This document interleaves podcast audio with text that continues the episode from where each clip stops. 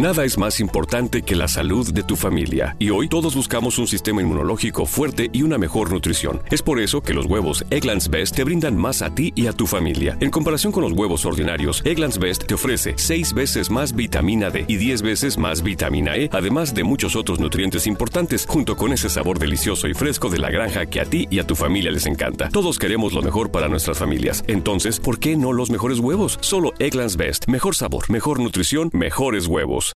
Neural networks, random forests, unsupervised learning. These are just some of the concepts being researched and utilized in security today. But what do they mean? How do they work? And who are the people that create them? These are the questions and more we'll explore in Security Unlocked, a new podcast from Microsoft. In each episode, we'll deep dive into the newest security research, threat intel, and data science with a special focus on demystifying AI and machine learning. And we'll profile the diverse and fascinating people working on security at Microsoft. Listen and subscribe to Security Unlocked, available now wherever you listen to podcasts.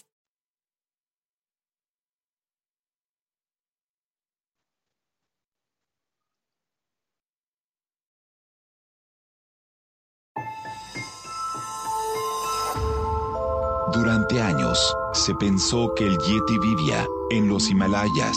¡Bienvenidos al Himalaya! Hoy, después de una extensiva investigación, sabemos que no es así. El Yeti está en México. Y este es su espacio. Yo, check this out.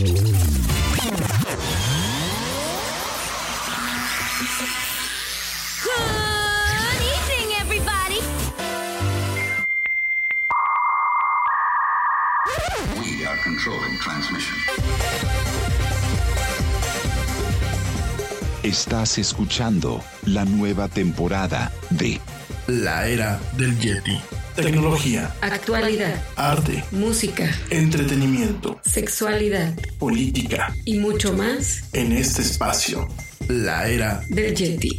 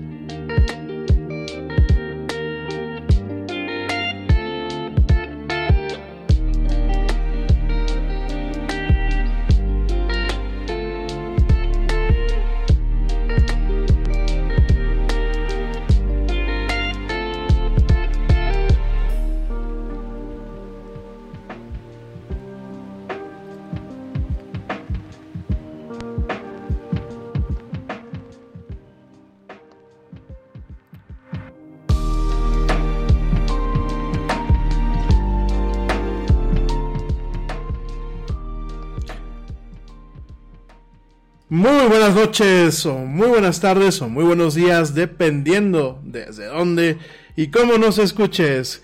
Como siempre, te doy la más cordial y la más cálida de las bienvenidas a esto que es la era del el Yeti. Yo soy Rami Loaiza, me da un tremendo gusto estar contigo hoy, jueves 10 de diciembre de este horroroso 2020, en este programa donde nos encanta hablar de mucha actualidad de mucha tecnología y de muchas, muchas otras cosas más.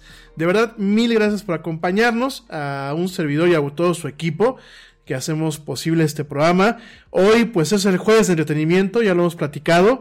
Hoy nos acompaña además de todo Ernesto Carbó, recién desempacado aquí en México, ya de vuelta aquí eh, en su tierra, después de estar en, Argentina, bueno pues preparándose durante varios meses eh, para el tema que a él le compete, que es el tema del de, eh, comentario y el periodismo deportivo un gran, gran privilegio, pues ya tenerlo de vuelta por acá en su, en su espacio. Y hoy, bueno, pues además de todo eso, vamos a estar platicando. Tenemos una agenda muy llena. Eh, de antemano te quiero pedir una disculpa. Ayer no nos pudimos conectar. Ayer ya este, nos invadió el trabajo.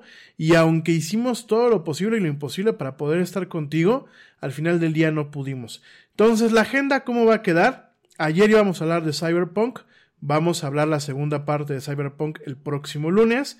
El próximo martes desahogamos parte de la agenda del martes pasado con actualizaciones porque definitivamente las cosas no se, no se han quedado ahí. Y bueno, pues hoy vamos a estar hablando de, entretenimiento en general, ¿no? Principalmente vamos a hablar de deportes, hoy es la final, hoy es la final de la liguilla, ¿no? Mi, estimado Neto. Vamos a estar hablando un poquito de esto. Eh, Neto después a las nueve de la noche va a estar dando la cobertura, nueve de la noche, hora de México, va a estar dando la cobertura de la final eh, de la liguilla, pues aquí en, directamente en su canal de YouTube. No se lo van a perder, por favor. Vamos a estar compartiendo los links en la página de la del Yeti. Y eh, además de esto, bueno, estamos, vamos a estar hablando de lo que es eh, la situación, la crisis en el tema cinematográfico. Hemos estado tocando muchísimo estos temas estos últimos días. Sin embargo, bueno, pues lo platicamos a principios de esta semana.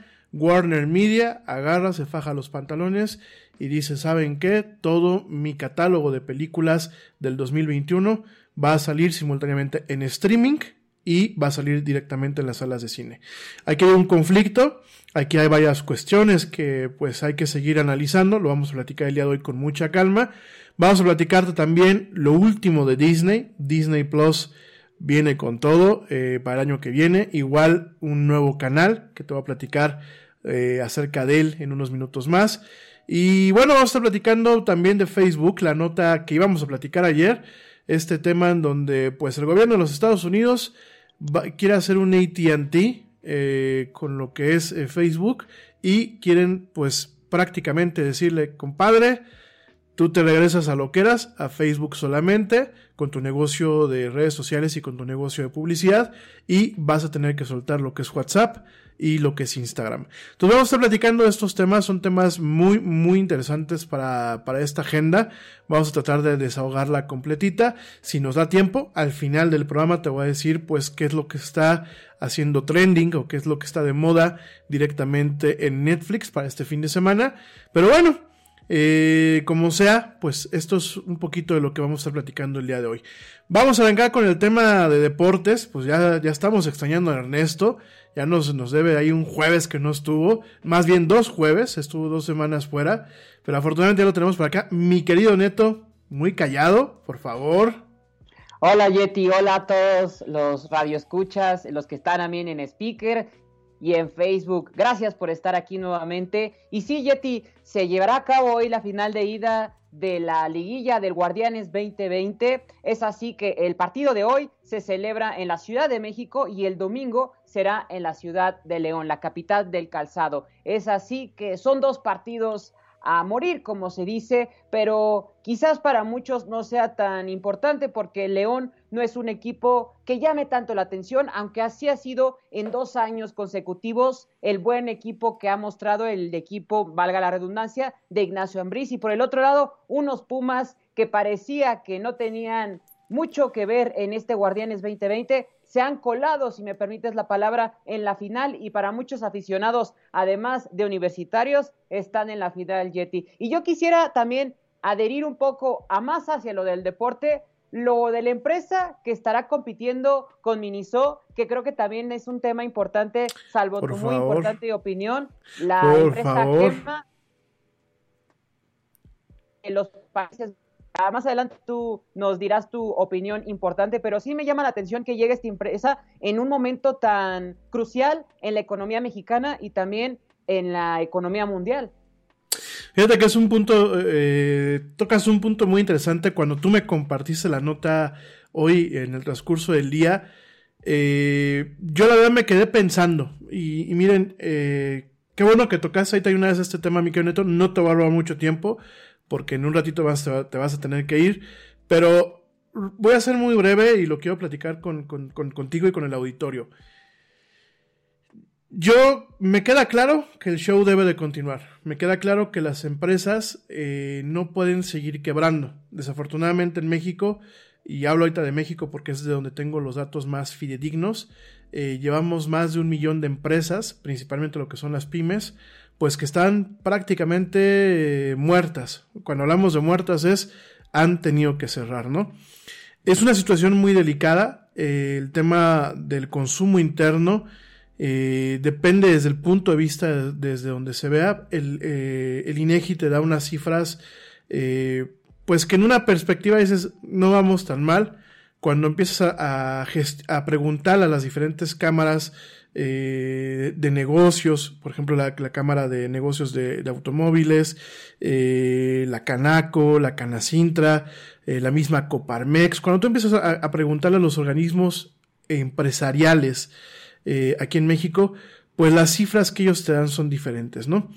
No por esto, y quiero dejarlo muy claro, no por esto significa que el INEGI mienta porque creo que de los pocos organismos que tenemos en México que todavía son autónomos y que tienen cierta precisión en su medición, uno de ellos es el INEGI. Sin embargo, eh, la forma en la que se hacen los muestreos y los levantamientos puede ser muy diferente, ¿no? Dicho todo esto, me parece eh, que hay muchas empresas que están tomando decisiones muy puntuales en torno a una crisis global, porque definitivamente no podemos descartar el tema de lo global dentro de esta crisis.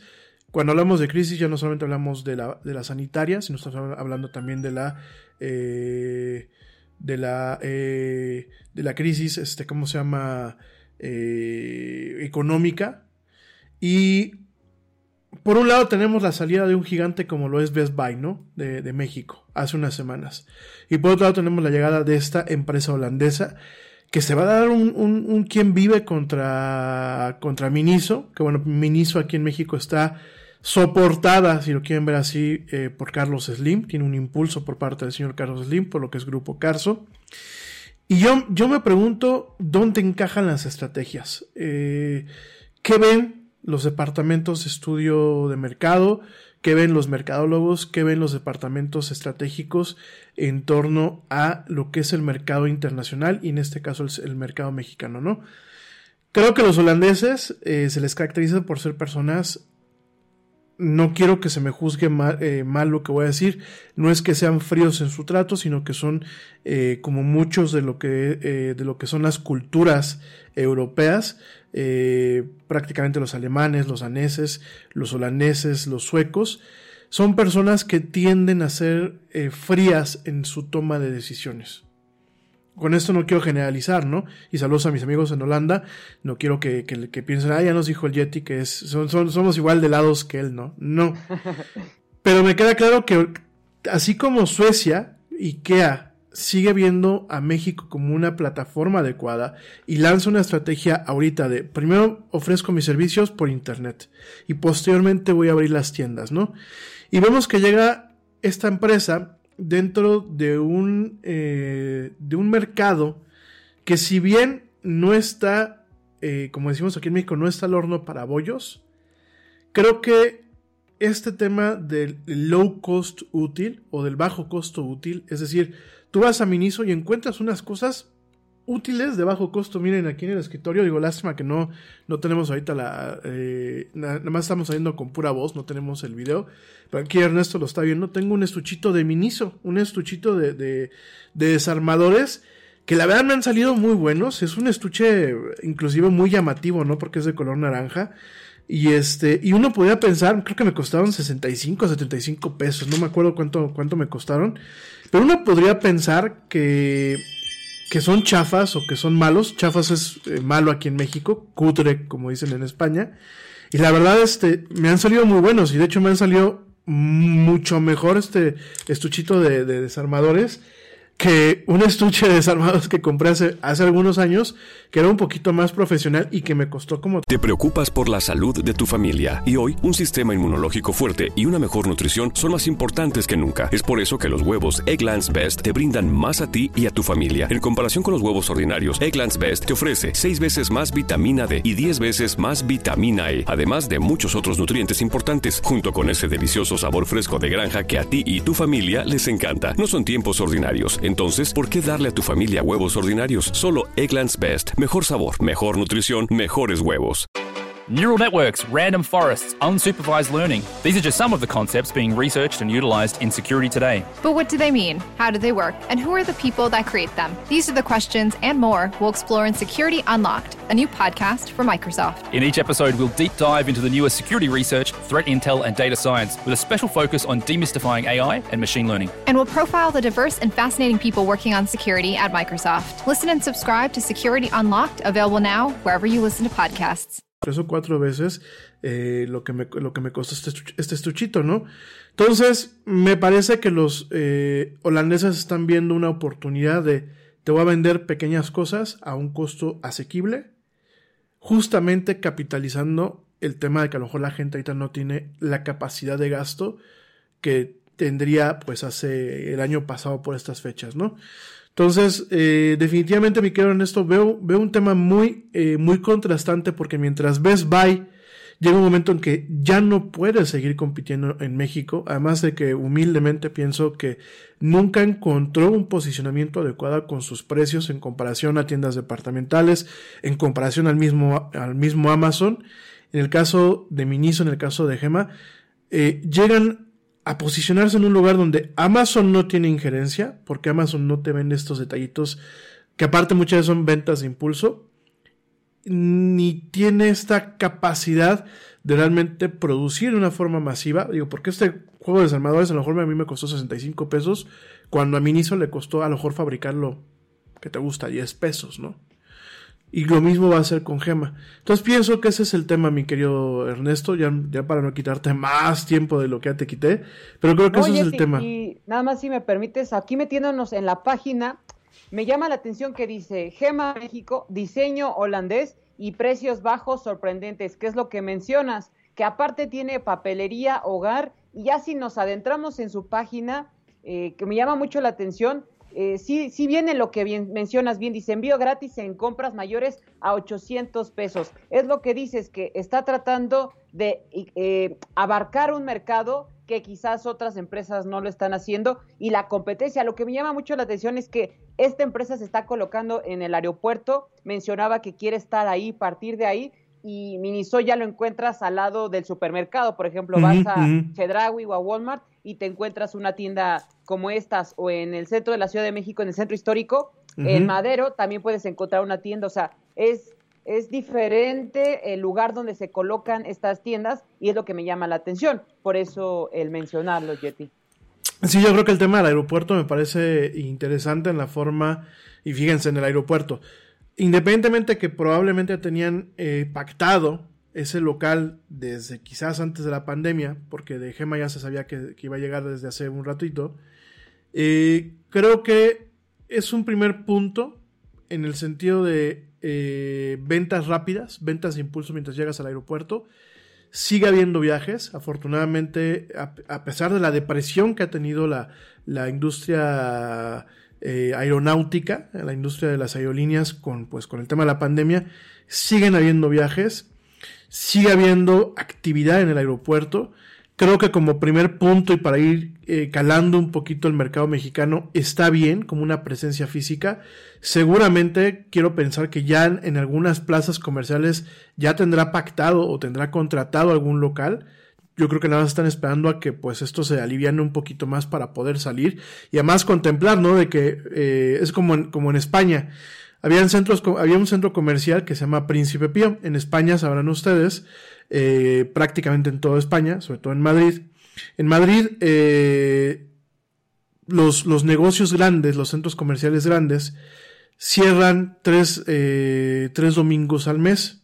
Sí, espero que siga, siga estando igual y no estar diciendo una mentira, ¿no? Pero cuando yo estuve allá, era así, cerraban tres domingos al mes y solamente uno abrían. Esto como una medida de protección a los pequeños negocios. ¿Cómo le dieron la vuelta a este tema? Porque digo, pues obviamente para todos somos listos. Crean un centro comercial que se llama Príncipe Pío, que está ubicado en la estación de trenes e intercambiador Príncipe Pío. Entonces, este centro comercial opera de lunes a domingo, como en otras partes, como aquí en México, como en otros países, con el argumento de que como el centro comercial está posicionado dentro de lo que es la plaza, dentro de lo que es la, estación de trenes, y de hecho tú llegas y de un lado tienes el centro comercial y del otro lado ya tienes los andenes de los trenes, pues de ahí se amparan y así funcionan. Y es uno de los únicos eh, centros comerciales que trabaja prácticamente los 365 días del año en, España en general. Eh, creo que en ese sentido Gema se vio muy, muy inteligente porque el aeropuerto no va a cerrar, ni los locales que están dentro del aeropuerto.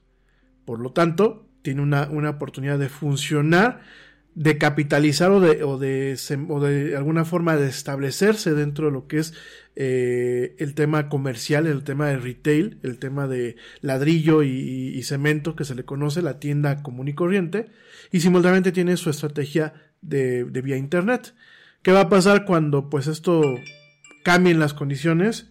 Muy seguramente nos encontraremos con que eh, Gema va a empezar a pelearse las, las plazas como, como se las pelean con Miniso, ¿no? Pienso yo, ¿verdad?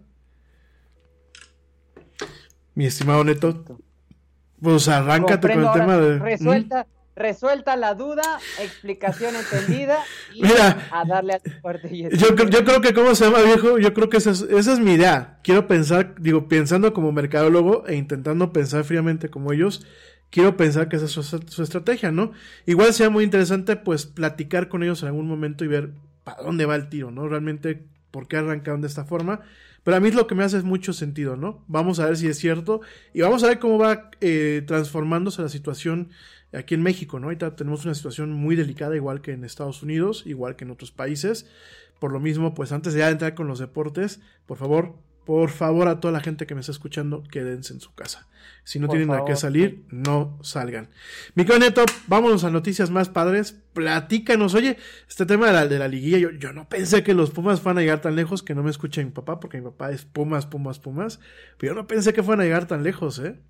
Pues para el papá del Yeti y todos los aficionados universitarios, o también que son eh, cariñoso hacia el azul y oro, este equipo solo perdió un encuentro en este Guardianes 2020 y fue ante el León. Es así que bueno, los datos son fríos, pero el único equipo que le pudo ganar al sorprendente Pumas de Universidad este año o este ciclo del Guardianes 2020 fue León. Y bueno, los Pumas que parecía con su plantel no tan conocido, pero con un plantel importante. En las laterales, un lateral mozo que viene siendo de la partida y la cantera Puma. En la lateral izquierda, un futbolista que en las Chivas no le dieron oportunidad y viene jugando muy bien. Me, refiero a Mayorga. Dos centrales que quizás no son tan conocidos, Freire que es argentino y en la portería que aunque se lesionó el experimentado Talavera, llegó un portero a tratar de resurgir que es, aunque no tan joven, no había tenido oportunidad. Y bueno, adelante dos centros delanteros que son matones. Eso ha llevado a los Pumas a esta final. Recordar que el técnico actual de los Pumas no había sido técnico oficial de un platel de primera división. Hay que mencionar que esto es importante porque este técnico es su primera incursión como técnico de primera división. Este técnico argentino, Andrés Lilini, de 46 años, nacido en Santa Fe, Argentina, es un desarrollador de jóvenes. ¿Qué me refiero? Es de estos eh, técnicos, pero que se encargan de las canteras del fútbol. Recordar que estuvo a cargo de una de las canteras que más proliferan futbolistas internacionales. Me refiero a Boca Juniors. Es así que este técnico es conocedor del fútbol, no salió de abajo de una piedra. Para quien crea que es un técnico improvisado, muchos decían, no, es que este técnico no lo conocemos, etcétera. Quizás en el plano de ser técnico de primera división no era conocido Yeti, es un desarrollador de jóvenes y que estuvo, como ya lo mencioné, desde el 2007 al 2011 como coordinador. En Argentina se le dice inferiores, aquí se le llama cantera, pero para es lo mismo y fue de Boca Juniors, también trabajó en Rusia en el Sheska de Moscú. Es así que es un técnico o desarrollador, como le gustan llamar, que le da oportunidad a los jóvenes, pero que sabe mucho de fútbol. Los que están en las inferiores necesariamente necesitan conocer de fútbol para tener ese olfato, si me permites, de encontrar a futbolistas a cada posición. Porque bueno, como recordar, la cantera de los Pumas es de las más importantes, si bien en la última década no han dado tantos futbolistas como antes, recordar, bueno, el máximo exponente del fútbol mexicano que es Hugo Sánchez salió de la cantera Puma, pero que en la actualidad le ha dado juego a futbolistas como Juan Pablo Vigón, que viene del Atlas, o Andrés Siniestra, tiene un plantel joven aunque también combinado con la experiencia. Me parece que no hay que darlo por muerto, como se dice en, el argot del fútbol, pero, pero el León también viene muy bien, Jetty, porque viene jugando la vez pasada, ya perdieron una final ante los Tigres y me parece que viene con un proceso de la directiva y dándole la oportunidad a Ignacio Ambriz, este técnico que recordemos estuvo con Javier Aguirre, que recientemente también lo quería comentar, regresó al fútbol mexicano para dirigir a los Rayados del Monterrey. Una noticia que apenas se dio a conocer anoche y que bueno, ya se venía planteando. Este técnico se venía acercando con los medios de comunicación, me llamó mucho la atención que lo veíamos en TUDN, en Fútbol Picante, eso creo yo que es para acercarse a los medios de comunicación que actualmente están latentes y que quiere estar ya que estará dirigiendo en el fútbol mexicano Javier Aguirre. Y él estuvo con el actual técnico de León, Ignacio Ambrizietti. Yo creo que el Vasco Aguirre, eh, nos guste o no nos guste, es una persona que tiene muchas tablas, mucha experiencia y que definitivamente a mí me da gusto que regrese y que pues trabaje aquí en el fútbol mexicano, ¿no? Y de eh, Nacho Ambriz, bueno, pues es un, es un nombre también al final del día, creo que ya lleva mucho tiempo eh, en este tema, lo poquito que sé de fútbol, por lo menos yo lo he escuchado cada, cada, rato. Y creo que, mm, a ver, León trae una inercia al equipo, ¿no? Eh, tú mismo lo has dicho, a lo mejor no es un equipo que, te llene los estadios, sin embargo trae una inercia y lleva varios años jugando bastante bien, ¿no? Y en el caso, bueno, pues de los Pumas, la verdad ha sido una sorpresa muy agradable. Eh, creo que también es un replanteamiento en el sentido de que el fútbol mexicano se empieza a volver más variado, ya no estamos viendo los mismos de siempre, que muchas veces los juegos de las finales lo poco que yo puedo entender de fútbol, a mí personalmente me parecían mediocres, ¿no? Finales, este, por ejemplo, donde está rara vez involucrada la América o donde están rara vez involucradas las Chivas. Eh, creo que al final del día me parece que es bueno ver a estos dos contrincantes. Habrá que ver cómo tira, cómo, cómo tira el partido del día de hoy, cómo va a estar el partido del próximo domingo. Y aquí mi pregunta es, porque yo no estoy muy al tanto, pero aquí la pregunta es, ¿van a ser a puertas cerradas? Sí, sí, sí, son a puertas cerradas. La única inclusión que fueron, lo comentamos en la anterior ocasión, lo de Alfaro, el actual gobernador de Jalisco, que trató lo del clásico nacional Chivas América en el juego de ida. Todos los demás partidos están a puerta cerrada. El universitario hoy estará cerrado y por el otro lado el estadio del No Camp o Estadio León también estará a puerta cerrada. Nada más permíteme decirte, son el 1 y el 2 de la tabla general de este Guardianes 2020. Tampoco puede sonarnos extraño, son los dos equipos que si estuviera el fútbol mexicano en una liga como la inglesa, que juegan a todos los partidos y el que más haga puntaje es el que sane vencedor de la liga, en esta ocasión estaríamos jugando de eso nada más que se ha convertido en una liguilla, porque León obtuvo 40 puntos y los Pumas 32. Es así que son los dos mejores equipos en esta liga, en esta en este Guardianes 2020. Entonces me parece que para muchos es un tanto extraño que estén los Pumas. Para mí no, porque son los dos mejores equipos en una tabla que si estuviéramos en la Liga Española o en la inglesa, como lo mencioné, sería León el campeón y el subcampeón los Pumas, Jetty. Ok, ok, ok. Entonces, realmente estamos viendo a, un, a dos equipos que en esta temporada tuvieron un, buen desempeño de juego, ¿no? O, cuál es tu opinión? Porque muchas veces podríamos, podríamos hablar de que a lo mejor todos los demás equipos estuvieron tan, tan mal, o tan de la fregada, como decimos aquí en México, que a lo mejor, pues estos son los más decentes. No, no sé cuál es tu opinión ahí. ¿Crees que hicieron un buen papel? ¿Crees que mostraron un fútbol de calidad o algo que se le acerque al fútbol de calidad? Mira, el León sí viene dando de este todo año completo, o el anterior, claro está, se atravesó lo de la situación de salud. Anterior venía ya mostrando, había sido finalista y perdió contra los Tigres. León ya venía mostrando, además de seguir con la continuidad de un plantel que me gusta bastante. Jugadores como Joe Campbell de la selección costarricense, de la llamada generación dorada de Costa Rica, que llegó al quinto partido a la selección de Costa Rica que juega con Keylor Navas, el actual cancerbero del Paris Saint-Germain, sin duda alguna un futbolista que militó en las filas del Arsenal de Inglaterra. Ni más ni menos. Tenemos a Ángel Mena, un futbolista que forma parte de la selección ecuatoriana, que es muy buen futbolista, que si bien en Cruz Azul no le fue de la mejor manera, en este León ha encontrado su lugar. Tenemos una saga central muy importante colombiana con Steven Barreiro y Mosquera, que a pesar de no ser seleccionados de la selección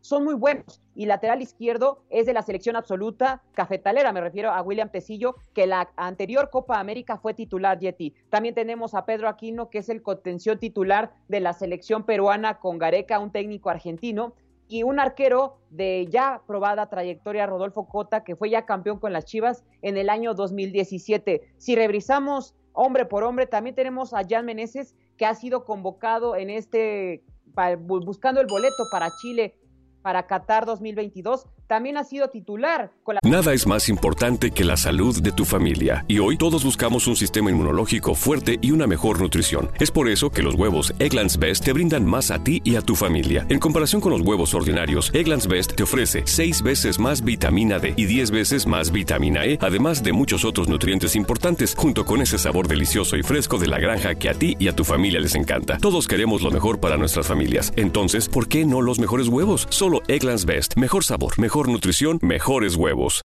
Neural networks, random forests, unsupervised learning. These are just some of the concepts being researched and utilized in security today. But what do they mean? How do they work? And who are the people that create them? These are the questions and more we'll explore in Security Unlocked, a new podcast from Microsoft. In each episode, we'll deep dive into the newest security research, threat intel, and data science with a special focus on demystifying AI and machine learning. And we'll profile the diverse and fascinating people working on security at Microsoft. Listen and subscribe to Security Unlocked, available now wherever you listen to podcasts. La selección chilena que tiene muy buen plantel, si bien no es de la selección anterior que ganó dos veces la Copa América con Alexis Sánchez y Vidal, me parece que es un plantel lleno de buenos futbolistas y que además son seleccionados nacionales de Sudamérica, que a pesar de no ser Uruguay o Argentina, Brasil, son selecciones que tienen muy buen equilibrio, además de que si está Gareca en, por ejemplo, en Perú, tiene algo que tener Pedro Aquino, porque Gareca es un conocedor del fútbol. También Jan Meneses con Chile tiene bastante eh, situación de competición, ya que hay muchísimos jugadores buscando estar en la selección chilena. Y Luis Montes, que es uno de los mejores mediocampistas en México, que a pesar de su edad, 34 años, es uno de los máximos referentes y que estará buscando otro título. Recordar que este mediocampista fue bicampeón con Gustavo Matosas, un técnico uruguayo, y que viene siendo campeón con León y viene estando aquí en este plantel, que recordar, nació en Ciudad Juárez, pasó por las filas de indios, este, este club ya desaparecido, y también jugó en Pachuca, que recordar que el mismo dueño es de Pachuca y además de León, también son dueños de Talleres de Córdoba en Argentina. Es así que son dos equipos importantes. Por el otro lado, los Pumas tienen a un jugador que si bien en Europa no dio esa talla de calidad de lo que se esperaba. Me refiero a Juan Iturbe, este futbolista que se hablaba muchas cosas de él, incluso jugó en el Oporto, pasó por la Roma y terminó en los Pumas, no por decir que ven declive, pero si bien tiene una muy buena experiencia en Europa y creo que de eso puede apoyarse el equipo de los Pumas, que con dos centros delanteros, Carlos González que ya tuvo muy buenas campañas con Necaxa y eso lo llevó a los Pumas, me parece que tiene un muy buen combinado. La situación es en la delantera de León, si podrá conversar esta situación con los dos centrales de Pumas, que a, pesar de tener experiencia, Nicolás Freire argentino, viene de la Liga Ecuatoriana y me parece que ahí puede ser el talón de Aquiles de los Pumas contra una delantera muy veloz y que aparte pueden tener una unión y comunicación con los pases filtrados de Luis Montes. Creo yo que ahí podría ser el talón de Aquiles de los Pumas. Y por el otro lado también el a veces excesivo ataque de León, aunque tiene, como ya lo mencioné, una muy buena defensiva, me parece que la velocidad con Iturbe y los dos centros delanteros podrían ahí atacar a León y buscar la posición del balón y el gol, que es lo que vale en el fútbol, Yeti. Totalmente, totalmente. Eh, ¿Cuál es tu pronóstico, me quedo neto? Así que espérame, déjame sacar aquí mi quiniela. ¿Cuál es tu pronóstico? ¿Tú cómo ves Como que cuando se va era pequeño, ¿te acuerdas que estaba el Pro Gol? Sí, por supuesto, sí. La naranja. Me parece, la verdad que en el de ida, me parece que va a ganar Pumas 2 a 1, pero en el de vuelta sí León en su casa va a llevarse el campeonato. la diferencia de gol podría ser, si, si el marcador es 2 a 1 hoy favor Pumas, allá 2 a 0 el León estaría llevándose el título del fútbol mexicano. Nada más, Yeti, también quería mencionarte que hay un nuevo eh, presidente de la Liga MX. Creo que esto es importante para todo el público de la era del Yeti que necesita saber informarse. Recordar este, él lo dijo en la conferencia de prensa que no es político, pero bueno, yo lo conocí. Miquel Arreola, exacto. Es político, Yeti. Es político. lo conocimos como en la política y bueno, ahora es el nuevo presidente de la Liga MX. ¿A quién reemplaza este señor? Este... Sí, estará reemplazando a Enrique Bonilla que deja su asiento, este personaje que muchos eh, dicen que no lo hizo bien al fútbol mexicano. Me parece que es una silla muy caliente, si me permites la palabra. Creo que desde afuera podemos criticarlo mucho, la economía del fútbol mexicano, al parecer, está bien. Lo que a mí no me parece, y creo que es un tema largas, largas eh, noches de tratar de entender, es porque el fútbol mexicano, en mi opinión, no tiene más equipos Yeti. Hay demasiada inversión en este país, demasiados empresarios para tener solo 18 equipos. Tenemos un país de más de 120 millones de habitantes y solo 18 equipos comparado con Alemania o Inglaterra, que es una isla que tiene 20 equipos, o ya la MLS, porque tratan de compararla. Bueno, vamos a compararlo, que es lo que quieren hacer a un futuro largo o cercano, que es unirse con la MLS, que es la liga de Estados Unidos, pero de Canadá. Hay que recordar que hay tres equipos, porque todo el mundo le dice que es de Estados Unidos. No, la MLS es de Estados Unidos y Canadá con tres equipos me parece que en economía tampoco yo lo vería favorable porque los equipos mexicanos ganan en pesos mexicanos, que aunque quieren hacerlo en dólares o dolarizarlo, me parece que no podría ser una competencia, ya que te enfrentas a empresas gigantescas de Estados Unidos como lo es Home Depot, que es dueña de equipos en Estados Unidos de fútbol americano. Podríamos compararlo con Bimbo, que no está en el fútbol mexicano porque no lo han dejado si bien podríamos compararlo con Telmex, tampoco porque Carlos Lim era inversionista de León y decidió salirse, o Grupo Imagen, que estaba inmerso en el fútbol mexicano con Querétaro. Yo creo que eh, te voy a dar una, opinión a lo mejor poco informada. Esto es desde, como yo la veo. Yo creo que el fútbol en México es rentable cuando eres patrocinador, pero no cuando tú tienes un equipo a tu, a tu cargo.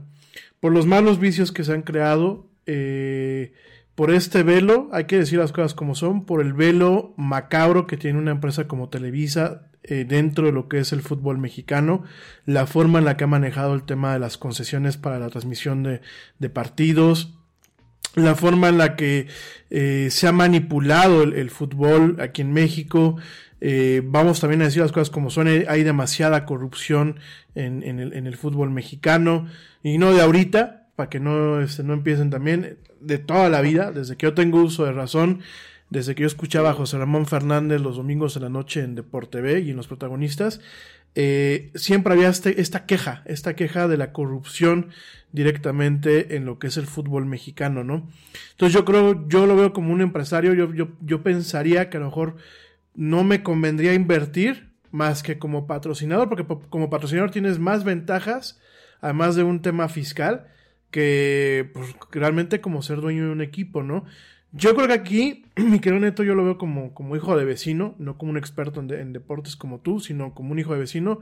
Yo creo que aquí se tendría que replantear las condiciones del juego, se tendrían que dar ciertas garantías a los dueños de los clubes y se tendría que realmente generar un entorno a partir de transparencia, a partir de mecanismos que si yo quiero tener el día de mañana un, un estadio, en un, en un, en un, uh, en un estado, por ejemplo, pues que el, poner este estadio no me genere más conflictos o me genere una situación de extorsión, eh, por ejemplo, por parte del municipio, porque es bien sabido que muchas veces se construyen estadios, se levantan ese, ese tipo de, de, centros, y ¿qué pasa? Pues muchas veces el, el, municipio llega un momento en que dice, ah, mira, te está yendo bien, pues cáete, ¿no? ¿Y qué es lo que ha pasado? Por ejemplo, tenemos un estadio muy pequeño en Celaya, pero es un estadio que siempre ha tenido problemas. Hasta la temporada que yo me tocó vivir en Celaya, yo escuchaba, Celaya, Guanajuato, y yo escuchaba y decían es que no lo pueden abrir, porque cada vez que, alguien se quiere poner a, a, limpiar el tema de los permisos y el tema de negociar con el, con el ayuntamiento, se vuelve un tema eh, muy, muy, muy asqueroso, ¿no? Muy doloroso, muy asqueroso, y un tema en donde hay un episodio de Los Simpsons, y perdón que lo nombre, hay un episodio de Los Simpsons donde van a hacer una película, de este, creo que el hombre, el hombre átomo, no me acuerdo, el hombre radioactivo y este, y el chico molécula o una cosa así, o el chico partícula, no me acuerdo qué, y llega a lo que es el, la contraparte de Arnold Schwarzenegger, este, Wolfgang Wolf, Wolf, Wolf Castle, una cosa así se llama el personaje, y meten al casting a Milhouse, y hay una parte en donde ya la película se volvió una, un, un, un fracaso total, y llega el, el gobernador, este, eh, Diamante, o como, como realmente se llama en inglés, Mayor Quimby, llega y empiezan con su gente a decir, es que ahora te vamos a cobrar este, un impuesto por traer pantalones largos, ¿no? Y ahora te vamos a cobrar un impuesto por haber agarrado una cámara de color negro, casi casi, y haberla puesto en este plano, ¿no? Y ahora te vamos a cobrar esto, y llega un momento en que, pues, se desesperan y se van, ¿no? Y yo me parece que es un poquito lo que estamos viviendo con el tema del, con el tema del fútbol, tanto por la parte privada, obviamente la parte privada que tiene la liga y que tiene obviamente la, Confederación de Fútbol o la Federación de Fútbol, y me parece que también la parte estatal, ¿no? En donde pues realmente no hay una certidumbre, no hay una transparencia, no hay, una, no hay un mecanismo ni una infraestructura para que realmente esa inversión que se hace en tener un equipo, que no es una inversión sencilla, no solamente es ficha jugadores, ficha director técnico, tener instalaciones, o sea, es un tema muy, muy complejo. Son proyectos económicos que son muy, muy grandes. Como para que tú llegues y digas, construyo esto y al rato, pues Televisa no me deja transmitir. O le, tengo yo que pagar a, Televisa en vez de que Televisa me pague a mí por, por, transmitir mi, mi, mi, deporte, ¿no? Y no me dejan transmitir esto y, y, ya por aquí me están extorsionando. Y luego el mercado de, de los jugadores de fútbol, y digo Ernesto, me gustaría que ahora que tengas más tiempo lo platiques lo que yo he escuchado del mercado de, de, de, de, futbol, de futbolistas, este tema de cuándo es un agente libre, cuándo tienes un contrato, cuándo lo puedes intercambiar, las cabezas que se encargan pues de, de ficharlos y de, y de, y de venderlos, porque no solamente es el equipo quien, quien contrata al jugador, siempre está el representante, siempre está el experto en fútbol, siempre está ese nombre que a lo mejor no figura en ningún periódico y no figura en ninguna parte, pero son nombres que al final del día están ahí. Y, y, si, no, y si no te ganas, será así que el beneplácito de don. Don, voy a decir una tontería, no, don Agnetti o don Filippo Giordano, como se llamen, ¿no? Porque son, aparte son nombres muchas veces argentinos, brasileiros y eso, ¿no? Si no te ganas el favor, no vas a tener un jugador que tú quieras en tu, en tu, ¿cómo se llama? En tu equipo de fútbol, ¿no? Entonces, realmente yo es como, como veo las cosas, mi querido Ernesto. Sí, hablabas del Celaya nada más para mencionarlo. Por ejemplo, el Celaya está ahorita en la Liga de Expansión, que es la segunda división del fútbol mexicano, y que el dueño de ese equipo es Comex. Entonces, no dejan entrar a, ese, esa empresa que es realmente, me supongo, rentable, al menos es lo que parecería, y que podría invertir en un equipo que, al menos en la segunda división o en la liga de expansión, me parece que podría darle importancia y sobre todo a un equipo que, es conocido en el fútbol mexicano y que atrás tiene un sustento de una compañía muy importante. Me parece que la idea con la MLS está bien, pero también creo yo que habría que ver los términos de no solo ganar para ellos, y sino también para el fútbol mexicano. Creo yo que es importantísimo porque el mayor mercado del fútbol mexicano ya está siendo eh, Estados Unidos. El equipo más popular en Estados Unidos no es en fútbol, en fútbol me refiero, allá es soccer, fútbol, soccer, no es ni el Real Madrid o el Bayern Múnich, es las Chivas Rayadas del Guadalajara, son el que más vende playeras o jersey. Entonces creo yo que por ahí es lo que la Liga MX quiere, que es contribuir a lo que las ganancias le dicen o los números. Los mexicanos que están allá, como mencionan, lo ganan en dólares verdes y creo yo que eso es lo que manda, mejor dicho, es lo que manda en el mundo y es lo que nos lleva a que el fútbol mexicano esté mirando más hacia el norte que hacia el sur. También creo yo que mirar tanto hacia el sur tampoco conviene porque tienen otras políticas que el fútbol mexicano no podría y en mi opinión tampoco deberían seguir y guiarse por lo que Conebol o Sudamérica dictamine. Creo yo que el unirse a la MLS sería una muy buena estrategia, pero a mí me encantaría que México siguiera con su desarrollo como viene siendo y con su fútbol, que es la raíz, que son las Chivas Rayadas de Guadalajara, el América, los Pumas, y no que comencemos a tener equipos más de Estados Unidos y que después tengamos que ver el fútbol mexicano viéndolo hacia Estados Unidos. Es lo único que no me parecería porque tendría la raíz, la cortaríamos de tajo y eso es lo que no me parece. Tocas, un, tocas muchos temas interesantes, mi querido Ernesto, al mismo tiempo. Realmente, pues me gustaría que en algún momento se abordaran un poquito más. Sobre todo, mira, pues a mí me, a, mí en mi cabeza, pues yo digo, bueno, pues la, liga, la liga mexicana junto con la liga española y canadiense, digo, pues suena padrísimo, ¿no? Pero qué bueno lo que estás comentando, me parece muy, muy interesante esa perspectiva, muy válida y definitivamente, pues habrá que, que platicar con esto totalmente, totalmente a fondo, ¿no? Oye, pues este, ya nos vamos a tener que ir a un corte, mi querido Neto. Ya no regresas después del corte, pero el próximo jueves por favor, o si se puede antes la próxima semana, por aquí te esperamos, no te, no, te nos desconectes. Traes, traes, eh, hay temas que a mí me interesa saber, yo creo que la audiencia, ¿no? Eh, tocaste ahorita el tema, ¿para dónde debería de caminar el fútbol mexicano, no? ¿Qué es lo que debemos de mover? Yo la verdad no me, no me, imaginaba que en Estados Unidos las Chivas fueran una franquicia que realmente vendiera de la forma en la que me estás contando. Entiendo la parte latina, pero también veo que la parte sajona, porque fíjense, y ya, ya nos vamos al corte, mi querido Neto, para dejarte, para dejarte ir. Este, la parte sajona me tiene muy impresionado. Fíjense, y no me lo van a creer. Jala más la lucha libre mexicana en Estados Unidos que la misma eh, que, que, la misma WWF, que es la World Wrestling Federation, que tiene sus eventos de Westermania y todo ese tipo de cosas, jala mucho más inclusive en el tema del pago por evento, tiene más punch la lucha libre mexicana que la misma lucha libre, si lo quieren llamar así, americana, ¿no? Este tema de la WWF, ¿no?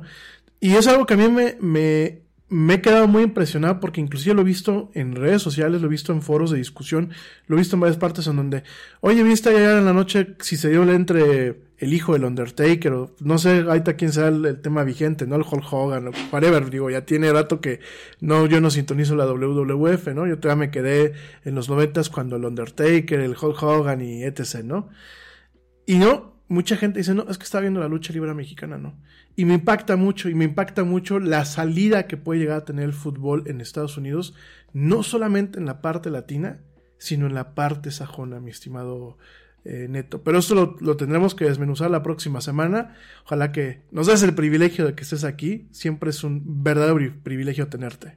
Por supuesto que mis días son los jueves y aquí estaré y prepararemos temas como los agentes libres de los futbolistas, que es un tema que te llama mucho la atención y que va de la mena de los medios de comunicación. También podremos traer temas como de los representantes y lo que influye el fútbol mexicano no solo en México, sino en Estados Unidos y también en Canadá. Estos temas los vamos a preparar y los vamos a presentar aquí en la era del Yeti. Por supuesto que sí. Gracias, mi estimado Ernesto. Sí, fíjate que son temas muy, muy interesantes. Creo que a la audiencia le pueden interesar. Ya también hablamos en su momento de la tecnología en cuanto al soccer, porque realmente el soccer es uno de los, de los eh, deportes que más se ha resistido al tema tecnológico, ¿no? Mientras que el fútbol americano parecía que se le, se, le, da mucho el tema de la tecnología y parecía que se presta mucho a un formato de transmisión en televisión. El, el fútbol soccer, si bien es mucho más rápido, mucho más ágil y mucho más versátil y el tipo de audiencia definitivamente es eh, diferente al que, a la que se puede esperar en el fútbol americano, yo la verdad eh, siento todavía que el fútbol podía beneficiarse, el fútbol soccer, podía beneficiarse de ciertos avances en la tecnología que no están, están tomando. También en su momento sería muy interesante platicarlo, ¿no? Y la verdad, pues habrá, vamos a ver quién, quién gana el día de hoy. Yo la verdad, este, le voy a... Iba a decir le voy al León, pero no voy a hacer que en una de estas me linchen por acá, así que le voy a los Pumas. Bueno, los dos son gatitos, así que bueno, habrá que ver si ganan los Pumitas o ganan los Leoncitos, ¿no? Pero pues de verdad muy interesante, mi estimado Ernesto, como siempre un privilegio y un, un gran honor tenerte por acá con tu colaboración muy puntual, ya te extrañábamos y te esperamos, pues ya sea que el próximo jueves o si quieres llegarle antes por acá, más que bienvenido. Por supuesto, y con otros temas, porque le entramos a todos los temas y aquí estaremos, si gustas, el martes y el jueves, Perfecto. ya de una vez lo decimos. Y solamente para decir de los medios de comunicación que hoy están inmiscuidos en la final del fútbol mexicano. El juego de ida lo tiene TUDN, que tiene los derechos de los Pumas. Pero el juego de regreso me llama más la atención porque lo estarán viendo ya sea por Fox Sports en México, Fox Deportes Estados Unidos y también Claro Sports México y Sudamérica. Es así que Claro Sports entra en una, en una final del fútbol mexicano con no solamente la hegemonía que podríamos decirlo que tenía Televisa o TV Azteca, ahora también ya está Fox Sports en una final, además de Claro Sports. Me gusta, me llama la atención y la variedad donde podemos escuchar y mirar creo que cada vez va creciendo y es un punto importante y positivo para el fútbol mexicano. O sea que el próximo domingo no va a estar en televisión abierta la final. Sí, lo puedes ver a través de YouTube en Claro Sports. Podríamos decirlo que es lo te la televisión anterior abierta, nada más que a través de Claro Sports. Y también quien de cable puede mirar por Fox Sports o Fox Sports Deportes en Fox Deportes en Estados Unidos y también eh, lo puede ver aquí en Claro Sports para verlo en YouTube. Me parece que es algo positivo totalmente que hace crecer al fútbol y además que lo pueden ver en Sudamérica y en otras latitudes como en España en vivo. Me parece que eso hace distribuir al fútbol mexicano y que otras latitudes puedan conocer de la Liga Nacional. Totalmente, coincido totalmente contigo, me parece que ha sido una muy buena decisión y me parece que es un buen fenómeno. Pues bueno, mi estimado Neto, nos vamos rapidísimamente un corte. Gracias de verdad por acompañarnos el día de hoy. Te esperamos martes y jueves de la próxima semana. Mil, mil gracias. Nos vamos rapidísimamente un corte. No te desconectes, ya volvemos. Te recuerdo nuestras redes sociales para que entres en contacto con nosotros. En Facebook nos encuentras como La Era del Yeti. En Twitter nos encuentras como arroba Yeti Oficial. Y en Instagram nos encuentras como arroba La Era del Yeti. No tardamos, ya volvemos. Sigue escuchando esto que es La Era del Yeti. Y ya volvemos.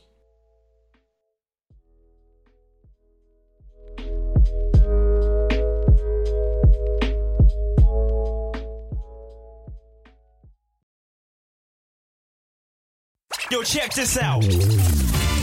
Este corte también es moderno. No te vayas.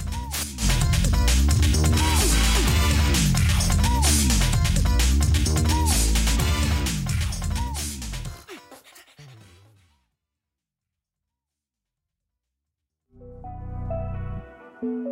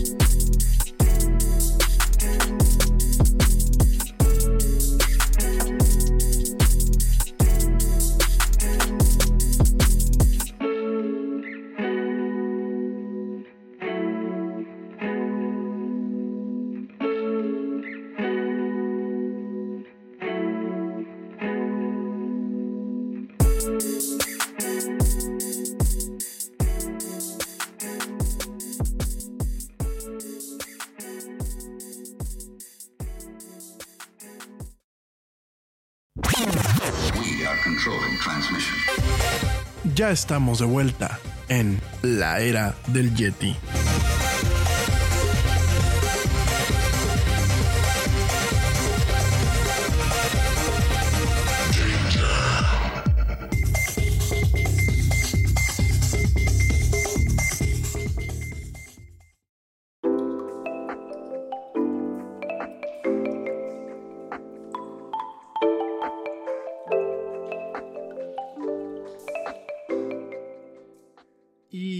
Estamos de vuelta en esto que es la era del Yeti. Mil gracias a toda la gente que continúa escuchándome. Por supuesto, saludos a la productora de este programa, a la güerita Laura Núñez. Le mando un besote a mi amor. Mm. Saludos, amor hermoso. Eh, saludos a los papás del Yeti, a mi mami chula, a, mi papá, que espero que nos haya escuchado.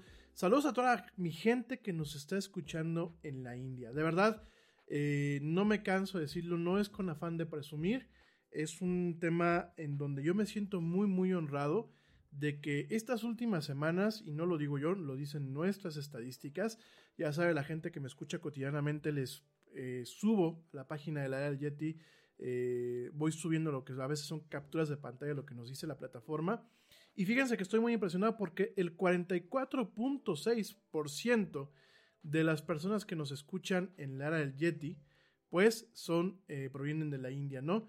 Eh, te digo de, bueno, las ciudades, no sé quién me entiende en español, pero de verdad se los agradezco mucho. De Bhopal, de, Calcuta, de Patna, de Jaipur, de Pune, de Delhi, de Lucknow, de Bhubaneswar. Eh, es la gente que nos escucha en estas ciudades allí en la India. Lo tengo aquí presente en la, plataforma. De verdad, mil gracias. Por supuesto, en México es el 36.3% eh, que nos escuchan desde ciudades como Zamora, México, desde Irapuato, México, desde Querétaro, México, desde la Ciudad de México, desde Monterrey. Mil, mil gracias a ustedes que nos escuchan. Desde León, saludos a mi familia leonesa. Y por supuesto desde los Estados Unidos. Eh, Estados Unidos nos escuchan desde San Francisco, desde San Diego, desde Oklahoma, desde Nueva York, desde Chicago. Saludos a mi amigo Don Chano, que nos escucha por allá en, eh, en Chicago. Eh, gracias, de verdad. Por aquí también tenemos que nos están escuchando desde Pensilvania. De verdad, muchísimas gracias. De España, pues nos escuchan desde Madrid, desde A Coruña, desde Barcelona, desde eh, Palma de Mallorca, me, parece por acá. También desde Plasencia. Gracias de verdad a la gente que nos escucha allá en España, en estas ciudades. Alemania, Reino Unido, Francia, Brasil, Polonia, Perú, Costa Rica, eh, Puerto Rico perdónenme, por aquí me comentan, sí, no dije la nota de, del eh, observatorio de Arecibo, que bueno, pues desafortunadamente perdimos este gran radiotelescopio. Ya la próxima eh, semana platicaremos un poquito más con calma eh, qué significaba el gran radiotelescopio de Arecibo. Desafortunadamente quedó muy dañado con el último huracán y bueno, pues se intentó hacer un esfuerzo por rehabilitarlo. Al final se terminó decidiendo que se iba a tener que demoler y desafortunadamente, bueno, la semana eh, pasada tuvimos una, una, un derrumbe pues prácticamente ya catastrófico de lo poquito que quedaba de este radiotelescopio, uno de los más importantes a nivel internacional. Eh, gracias a mis amigos de Puerto Rico que me lo, me lo, me lo recordaron. Y de verdad, muchísimas gracias a la gente que nos escucha de estas y otras ciudades, ya sea en vivo a través de la plataforma Spreaker, de Facebook Live y de YouTube, o también en diferido a través de eh, Spreaker también, pero también de Spotify, iHeartRadio, TuneIn, Deezer, eh, Castbox, Pocket Casts, Stitcher. Eh, déjenme les digo qué otras plataformas nos escuchan. también nos escuchan desde Amazon, fíjense nada más. Ya tenemos la parte de Amazon. De hecho, se los he estado recordando. Si ustedes este, eh, agarran y le dicen, oye Alexa, quiero escuchar la del Yeti, pues lo van a poder hacer. Eh, Podcast Addict, Podchaser, y bueno, mucho del público que nos llega de la India nos lleva a, partir de una plataforma que se llama GeoSam, así, eh, GeoSabdem, así se llama. Es este, principalmente una plataforma asiática. Y por supuesto también las aplicaciones de podcast de Apple y de Google. De verdad, mil, mil gracias. Son las plataformas en donde nos escuchan. Eh. Nada es más importante que la salud de tu familia. Y hoy todos buscamos un sistema inmunológico fuerte y una mejor nutrición. Es por eso que los huevos Egglands Best te brindan más a ti y a tu familia. En comparación con los huevos ordinarios, Egglands Best te ofrece 6 veces más vitamina D y 10 veces más vitamina E, además de muchos otros nutrientes importantes, junto con ese sabor delicioso y fresco de la granja que a ti y a tu familia les encanta. Todos queremos lo mejor para nuestras familias. Entonces, ¿por qué no los mejores huevos? Solo Egglands Best. Mejor sabor, mejor nutrición mejores huevos. Te preocupas por la salud de tu familia y hoy un sistema inmunológico fuerte y una mejor nutrición son más importantes que nunca. Es por eso que los huevos Egglands Best te brindan más a ti y a tu familia. En comparación con los huevos ordinarios, Egglands Best te ofrece 6 veces más vitamina D y 10 veces más vitamina E, además de muchos otros nutrientes importantes, junto con ese delicioso sabor fresco de granja que a ti y tu familia les encanta. No son tiempos ordinarios, entonces, ¿por qué darle a tu familia huevos ordinarios? Solo Egglands Best. Mejor sabor, mejor nutrición, mejores huevos. Gran, un gran honor tenerlos y es por donde nos pueden escuchar pues eh, en, diferido, ¿no? A través del formato de podcast. No es por presumir ni es un tema de soberbia, pero ahí, ahí donde se encuentran los mejores contenidos de la red, los mejores contenidos hablados, ahí se encuentra la era del Yeti. La única excepción, y lo digo abiertamente, es que en Spotify también pasan la mañana del presidente este, de aquí de México. Pues no, no, no, no. ahí sí, somos totalmente diferentes. ¿eh? Entonces no nos mezclan. Desafortunadamente, bueno, pues Spotify le está dando un espacio por un tema, pues sí, de que es el presidente, pero no. Ahí sí, no dejemos que eso manche lo que siempre te digo de que ahí donde están los mejores contenidos, ahí es donde está la área del Yeti, es la única excepción, ¿no? Pero bueno, oigan mi gente, pasando a otro tema así, y no se me ofenda a nadie que le vaya a este señor, digo, no nos vamos a pelear aquí al aire ni mucho menos, ustedes reflexionen, analicen, lean y valoren si realmente vale la pena defender lo que hace un político, que es nuestro empleado, lo que hace un gobierno, que realmente son nuestros empleados, y sobre todo cuando han demostrado, no lo dice el Yeti, no lo dice una opinión, lo dicen números y datos fríos, han demostrado ser incompetentes. Así que no se me ofenda a nadie. Creo que hay gente muy lista escuchando este programa, que sé que apoya al presidente. Ustedes de noche hagan un análisis, vean si sus, amigos están, están bien, si su familia está bien, eh, analicen cómo está el tema de la pandemia, analicen cómo está la economía, analicen sus decisiones y realmente en un ejercicio de honestidad y de coherencia propia y de inteligencia, porque la gente que me escucha son gente sumamente inteligente, apelando a ese sentido de inteligencia, valoren si realmente les, les vale la pena defender a un empleado, porque hay que decir las cosas como son, es un empleado que aparte está haciendo un trabajo no malo, un trabajo pésimo. Como todos los demás, ¿eh? Yo no. Creo que aquí no tenemos ninguna filia partidista. El Yeti siempre lo ha dicho. Yo creo que eh, todos los políticos son malos. Yo creo que los únicos políticos que son buenos son aquellos que ya están muertos, porque no son los que no pueden hacer nada. Pero bueno, oigan, pasando a temas un poco más, más agradables y más interesantes. Aprovechando que vamos ahí tan carrerados. Eh, oigan, bueno, la, la noticia principal. El cine está en jaque. Lo hemos estado tocando varias veces aquí en la del Yeti. Lo hemos platicado, lo hemos analizado, hemos visto las diferentes aristas.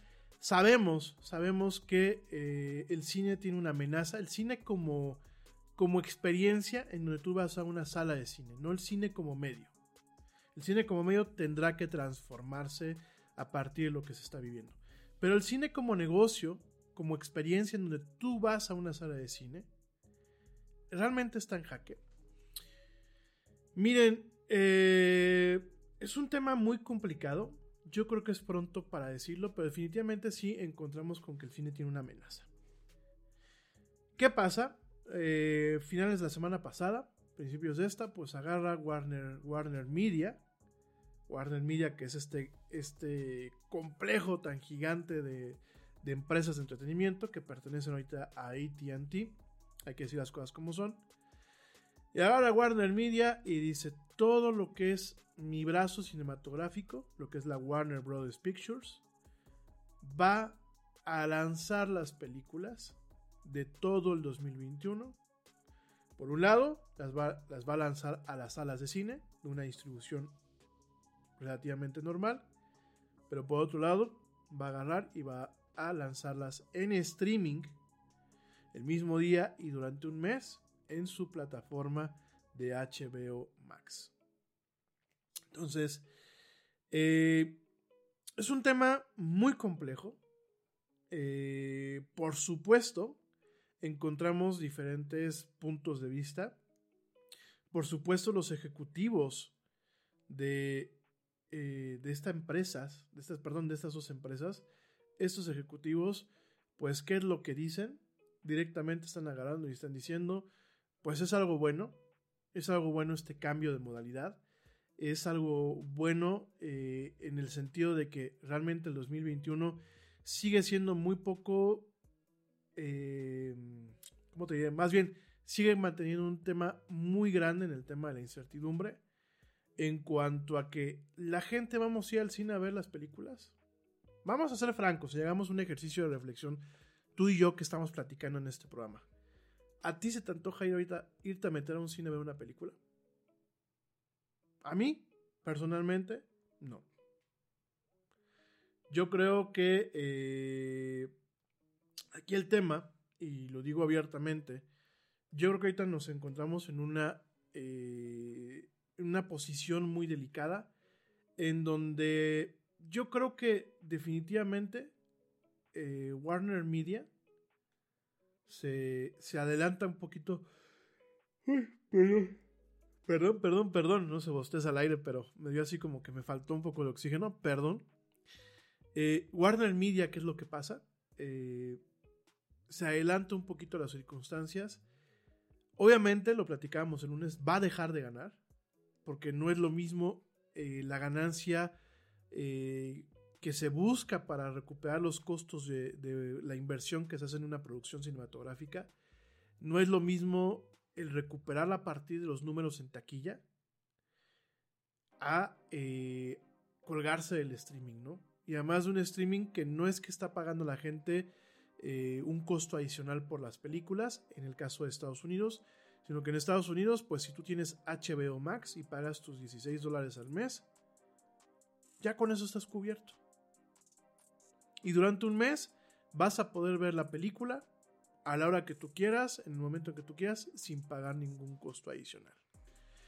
Miren, sabíamos, porque lo hemos estado platicando, y de hecho le dedicamos un programa a esto, sabíamos que el streaming estaba cobrando forma, que estaba cobrando importancia, que realmente el streaming en algún momento va a ser totalmente un lado, digo, porque ahorita no, no, la, no la tiene totalmente hecho un lado, pero en algún momento va a llegar y va a ser totalmente al lado a lo que es la televisión de paga convencional, lo que es cable y DTH, y va a ser también en su momento, eh, o va a meterle una presión muy fuerte a lo que es la televisión abierta. Sí, digo, ya lo está haciendo, pero realmente no, no hemos visto la televisión abierta sufriendo eh, eh, el nivel que muchos eh, analistas esperan que llegue en algún momento a sufrir, ¿no? Ahí tenemos la televisión abierta, perdón, sostenida con patrocinadores un poco más variopintos. De, definitivamente las grandes marcas han reducido su publicidad en la televisión abierta. Pero bueno, siguen habiendo ahí ciertas marcas como Unilever, como Colgate Palmolive, como Coca-Cola, que si bien no mantienen el mismo nivel de inversión, no han, des, no han desatendido lo que es la televisión abierta, ¿no? A eso se le suman pequeñas empresas que, bueno, con productos y servicios de dudosa, de dudosa calidad, pero bien o mal, pues han mantenido más o menos a flote las operaciones de lo que es la televisión abierta, ¿no? Obviamente todo esto con base a la presión que está experimentando actualmente lo que es eh, la televisión abierta y la televisión de paga por los servicios de streaming. Sin embargo, ahora estamos viendo a los servicios de streaming que dicen voy por el cine. Y voy por el cine por una sencilla razón. Creo que muchas productoras han tenido retraso tras retraso tras retraso en el lanzamiento de sus películas. Y lo mismo es que tú tengas una mala asistencia en taquillas en cuanto a pérdidas en el que tú no lances una película en tiempo y en forma. Entonces, ¿qué es lo que está haciendo Warner Media? Pues dice, mira, yo ya, te hice The Matrix, o estoy terminando The Matrix 4. Ya tengo Wonder Woman, ya tengo eh, Top Gun, ya tengo estas películas que tendrían que haber salido este año y no salieron. Entonces, ¿qué es lo que viene? Pues viene directamente esta dualidad en donde se dice, a ver, sale por un lado eh, The Matrix eh, en, vivo, perdón, en vivo, en streaming, en, dentro de lo que es mi servicio, y por otro lado, eh, lo lanzamos a los cines, ¿no? Por supuesto, eh, empresas como AMC, allá en Estados Unidos, que es una cadena de cines, lo platicábamos el día lunes. Por supuesto, Cinemark, allá en los Estados Unidos. Por supuesto, Cinépolis, Estados Unidos. Pues han pegado ahorita en el cielo. ¿Por qué? Porque Warner Media tomó una decisión de forma unilateral, sin consultarlo con los socios. Me queda muy claro. Miren, yo eso no, no, no les repruebo el enojo a las, a las empresas este, de complejos cinematográficos. Pero viene la otra parte de la moneda. Viene la otra parte en donde vemos este tema, en donde agarra y dice, perdón, dice eh, HBO, dice, ¿saben qué? Perdón, Warner Media, vamos a ir por este camino. Es una forma en la que por supuesto pierdo dinero, pero a lo mejor contengo la caída, porque aquí se trata de contener una caída y me estoy adelantando a una situación de mercado en donde a pesar de que ahorita las noticias son las vacunas, ya sea de Pfizer, ya sea de CanSino, ya de las empresas que ustedes quieran, a pesar de que pueden haber vacunas, eso no significa que la vacuna sea la panacea. Y no significa que el día de mañana tú y yo ya podamos salir con tranquilidad e irnos a meter a una sala de cine que aunque nos digan que está totalmente esterilizada, se corre un riesgo no tanto por el tema de superficies, no tanto por el tema de virus en la superficie, sino por el tema del contacto humano. Más aún recordando que en países como Estados Unidos y como México, pues ha habido resistencia tremenda al uso del cubreboca. Entonces, pues Warner Media no son tontos y dicen, ¿saben qué? En vez de realmente amortiguar una caída profunda en el tema de los ingresos, vámonos por este lado. Y me parece muy razonable, a pesar de las críticas y a pesar de que yo sé que las cabezas de, de ATT, las cabezas de Warner Media, no son las más brillantes, porque hay que reconocer que los, los presidentes de esas empresas han tomado decisiones muy lamentables, muy, muy, muy lamentables. A pesar de todo esto, yo me atrevo a pensar que están tomando decisiones muy coherentes. Yo creo que el tema, la crónica de una... Quiero pensar que no va a ser una muerte, ¿eh? Quiero pensar que va a ser una catarsis, pero vamos a manejarlo como que la, la crónica de una catarsis anunciada para el tema de los complejos cinematográficos no tiene solamente el tema de la pandemia. No tiene ni siquiera el último lustro. Yo creo que tenemos cerca de 20 años que el tema del complejo cinematográfico como tal, como modelo de negocios, si bien ha logrado mantenerse, y por ejemplo en México es común ir a una sala de cine cuando hay un estreno importante, por ejemplo una franquicia de Marvel, y ver que hay colas, a pesar de todo eso, no es el mismo nivel de, de audiencia que se tenía, por ejemplo, pues en el siglo pasado, ¿no? Esto, la amenaza, al igual que pasó con la industria de la música, al igual que está pasando con el tema de la televisión, la amenaza viene desde antes. Y creo que a los complejos cinematográficos les ha faltado el ser visionarios y buscar una forma de transformar el tema de ir al cine en una experiencia en donde si tú no eres cinéfilo y a ti no te urge ir a ver una película, aún así te sientas motivado a ir a verla. Yo entiendo que, por ejemplo, cuando tú quieres ir a ver, por ejemplo, el, año pasado, ¿no? Que queríamos ir a ver la de Star Wars, el último capítulo, y que fuimos a ver Jumanji y todo eso que tú dices, quiero verla cuando todavía está en cartelera, ¿no? Porque me gusta el cine, me gusta la sala de cine con su ruidero, como diría mi papá, este, me gusta la pantallota, me gusta estar ahí reclinado, me gusta estar ahí picando que las palomitas, a la abuelita y a mí nos encanta ir a comer palomitas y este, el paquete de, de baguettes ahí en, la, en el VIP de, de Cinépolis. Eh, pero eso es un tema de que te gusta ir al cine. Pero ¿qué pasa? Tengo varios conocidos que dicen, ah, yo, yo prefiero que llegue al streaming, ¿no? O antes, yo prefiero que se haga en el blockbuster. Esa gente no va, no va a ir al cine, ¿no? Y esa gente se empezó a volver más y más y más y más. ¿Por qué? Porque hoy en día a lo mejor con, te voy a dar una cifra a lo mejor muy, muy escueta, ¿no? Sin mucho cálculo. Pero a lo mejor con 20 mil pesos, lo que sea mil dólares, tú te puedes hacer una pantalla bastante grande. Eh, no estoy hablando de, marca de, pantalla de primeras marcas. Vamos a pensar una TCL, ¿no? O vamos a pensar una Samsung de esas que luego están en descuento. Entonces una pantalla, vamos a pensar de 49, 50 y tantas pulgadas. Un, justo medio. no nos vamos a ir muy arriba, ¿no? con una buena conexión de internet y con un home theater, vamos a pensar, a lo mejor me quedé corto con los 20 mil pesos, vamos a decir 40 mil pesos que son 2 mil dólares.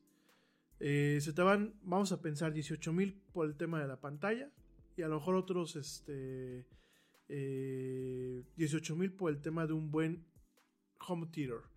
Aunque bueno, tenemos alternativas, por ejemplo, como la de Hulu, que si bien esas bocinas pues no son el reemplazo de, perdón, de Hulu, de TCL, de Roku, que si bien esas bocinas no son un reemplazo de un home theater hecho y derecho, son bocinas que te dan cierto, cierto sonido pseudo cinematográfico, vamos a pensar, ¿no?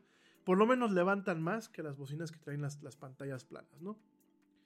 Entonces vamos a pensar los dos presupuestos, ¿no? El presupuesto de, de, 40 mil pesos, que son 2 mil dólares, y el presupuesto de 20 mil pesos, que son mil dólares, ¿no? Inclusive por menos puedes hacerte un home theater decente. No te digo que, wow, vas a escuchar la respiración del dinosaurio en la nuca, este, con el sonido ambiental, pero vamos a decir que llegas a un, a un nivel en donde por lo menos se, se escucha cuando pisa el dinosaurio, ¿no? Boom, boom, boom, ¿no?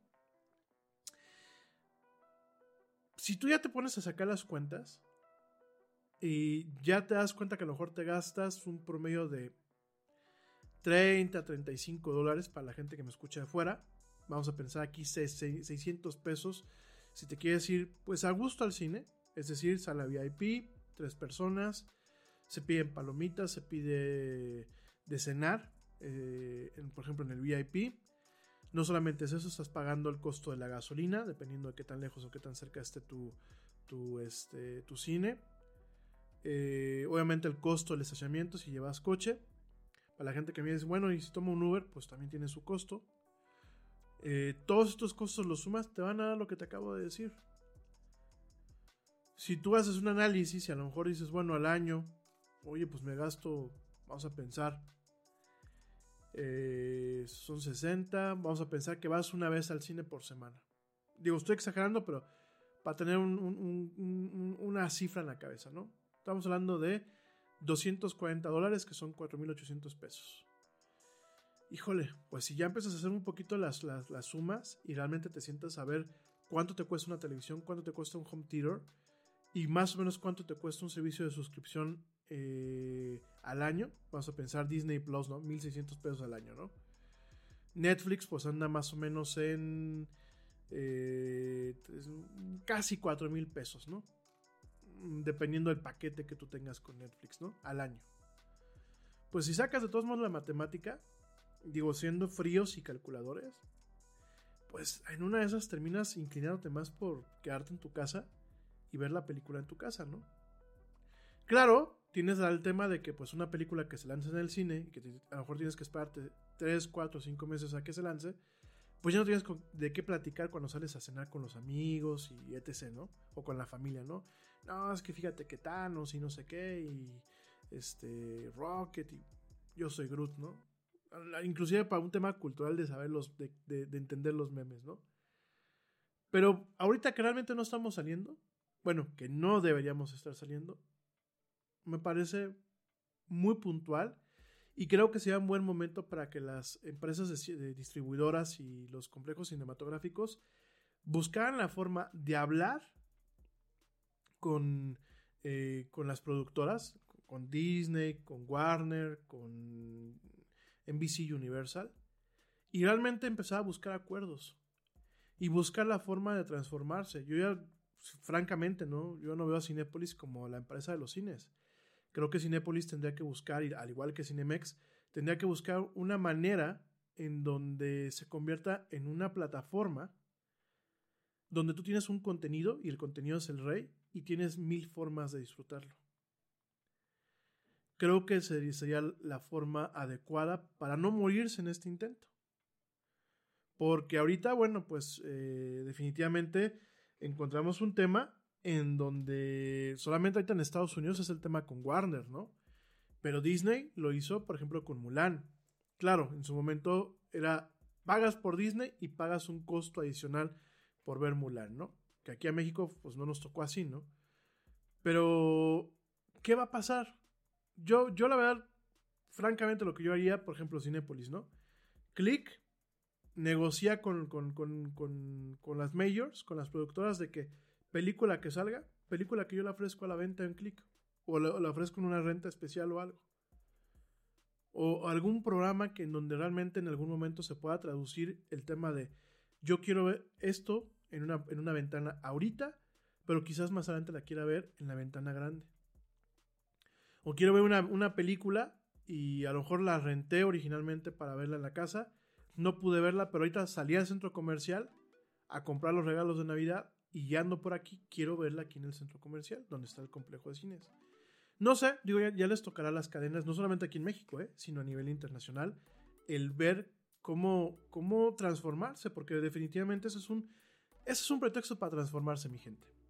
No hay que verlo como malo, esto es un pretexto para transformarse y realmente buscar la forma de ser una muy buena alternativa y que realmente si uno va al complejo cinematográfico, se te premia el que estás yendo al complejo cinematográfico con un buen servicio con costos asequibles. Es el colmo que una Coca-Cola cueste 40 pesos en el cine. Y con un servicio de primer nivel. Y si pagas el VIP, las salas VIP o las salas premium, que realmente ese costo se vea reflejado en, el hecho de que tú estás entrando a una sala premium. Pienso yo, ¿no? En fin. Ese es el tema con, el tema de los cines. Eh, tanto ATT como NBC Universal, pues por supuesto que se quieren llevar este, parte de todo lo que es eh, la audiencia cautiva o latente a sus servicios de streaming. Eh, es un tema que definitivamente pues por ahí va el tiro. Pero creo que los cines en vez de querer pelear a la mala, creo que deben de proponer y creo que deben realmente de hacer una catarsis, transformarse y adecuarse al momento, ¿no? Creo que les hace falta un pensamiento moderno y creo que definitivamente necesitan tener a gente que se atreva a visualizar, a visionar y anticiparse a este tipo de situaciones y a buscar generar una experiencia integrada. No la experiencia medias como se tiene ahorita, ¿no? Si quieren sobrevivir, por supuesto, porque definitivamente ese tema no se acaba el año que viene. Y bueno, oigan, hablando de, estos temas y del cine y de eh, Wonder Woman 1984, que se estrena ahora en diciembre en HBO Max, eh, simultáneamente se, se estrena en el cine. Pero fíjense que Wonder Woman 1984, la directora Patty Jenkins, pues está va a dirigir lo que es la siguiente película de Star Wars, que se llama Rogue Squadron, que bueno, pues será lanzada en diciembre del 2023. Y Rogue Squadron, pues marca un poquito el tema de pilotos eh, de, estos, este, de estas naves, de estas, este, las X-Wing, esas icónicas naves de eh, lo que es la resistencia en Star Wars, que bueno, pues van a, a luchar para, contra el mal y para defender este, el bien, ¿no? Entonces, este, esto pues es una parte muy, muy amada eh, por parte de los fans de Star Wars. De hecho, bueno, en su momento hubo un juego muy popular para la Nintendo 64 que se llamaba justamente igual, eh, Rogue Squadron. Y bueno, pues aquí definitivamente lo que está buscando Disney es, sí, por supuesto, ordeñar más la vaca. la vaca o, o, explotar más lo que es la gallina de los huevos de oro que es Star Wars. Es definitivamente explotar al máximo la franquicia. Me queda muy claro. Pero también lo que, eh, lo que estamos viendo es que quieren darle de alguna forma eh, pues un hasta aquí, borón y cuenta nueva, al tema de eh, la saga de Skywalker, ¿no? Creo que lo que, lo que, lo, lo, que, lo que está pasando, lo que quiere hacer Disney es, sí, la parte de George Lucas, en donde se ve involucrado Luke Skywalker y su familia, quedó en el pasado. Hay un Star Wars eh, de aquí para el real, situada en el presente, en eh, con un contenido para nuevas generaciones, como lo estamos viendo con The Mandalorian. Y definitivamente eso es lo que estamos viendo con este anuncio. Hoy Disney hizo varios anuncios que voy a platicar ahorita antes de irnos. Uno de ellos es este, el de este proyecto, que bueno, pues definitivamente es muy interesante. Eh, estamos viendo que pues definitivamente eh, está jalando a buenos talentos en el tema de la dirección. Eh, el trabajo que ha hecho, bueno, pues Patty Jenkins con Wonder Woman 1984 eh, me parece que ha sido soberbio. Y vamos a ver cuál es el enfoque que se le da directamente a este escuadrón rebelde, a este Rogue Squadron por parte de lo que es Disney, ¿no? Ahora también Taika Waititi está trabajando en otra película de Star Wars, ya lo platicaremos también.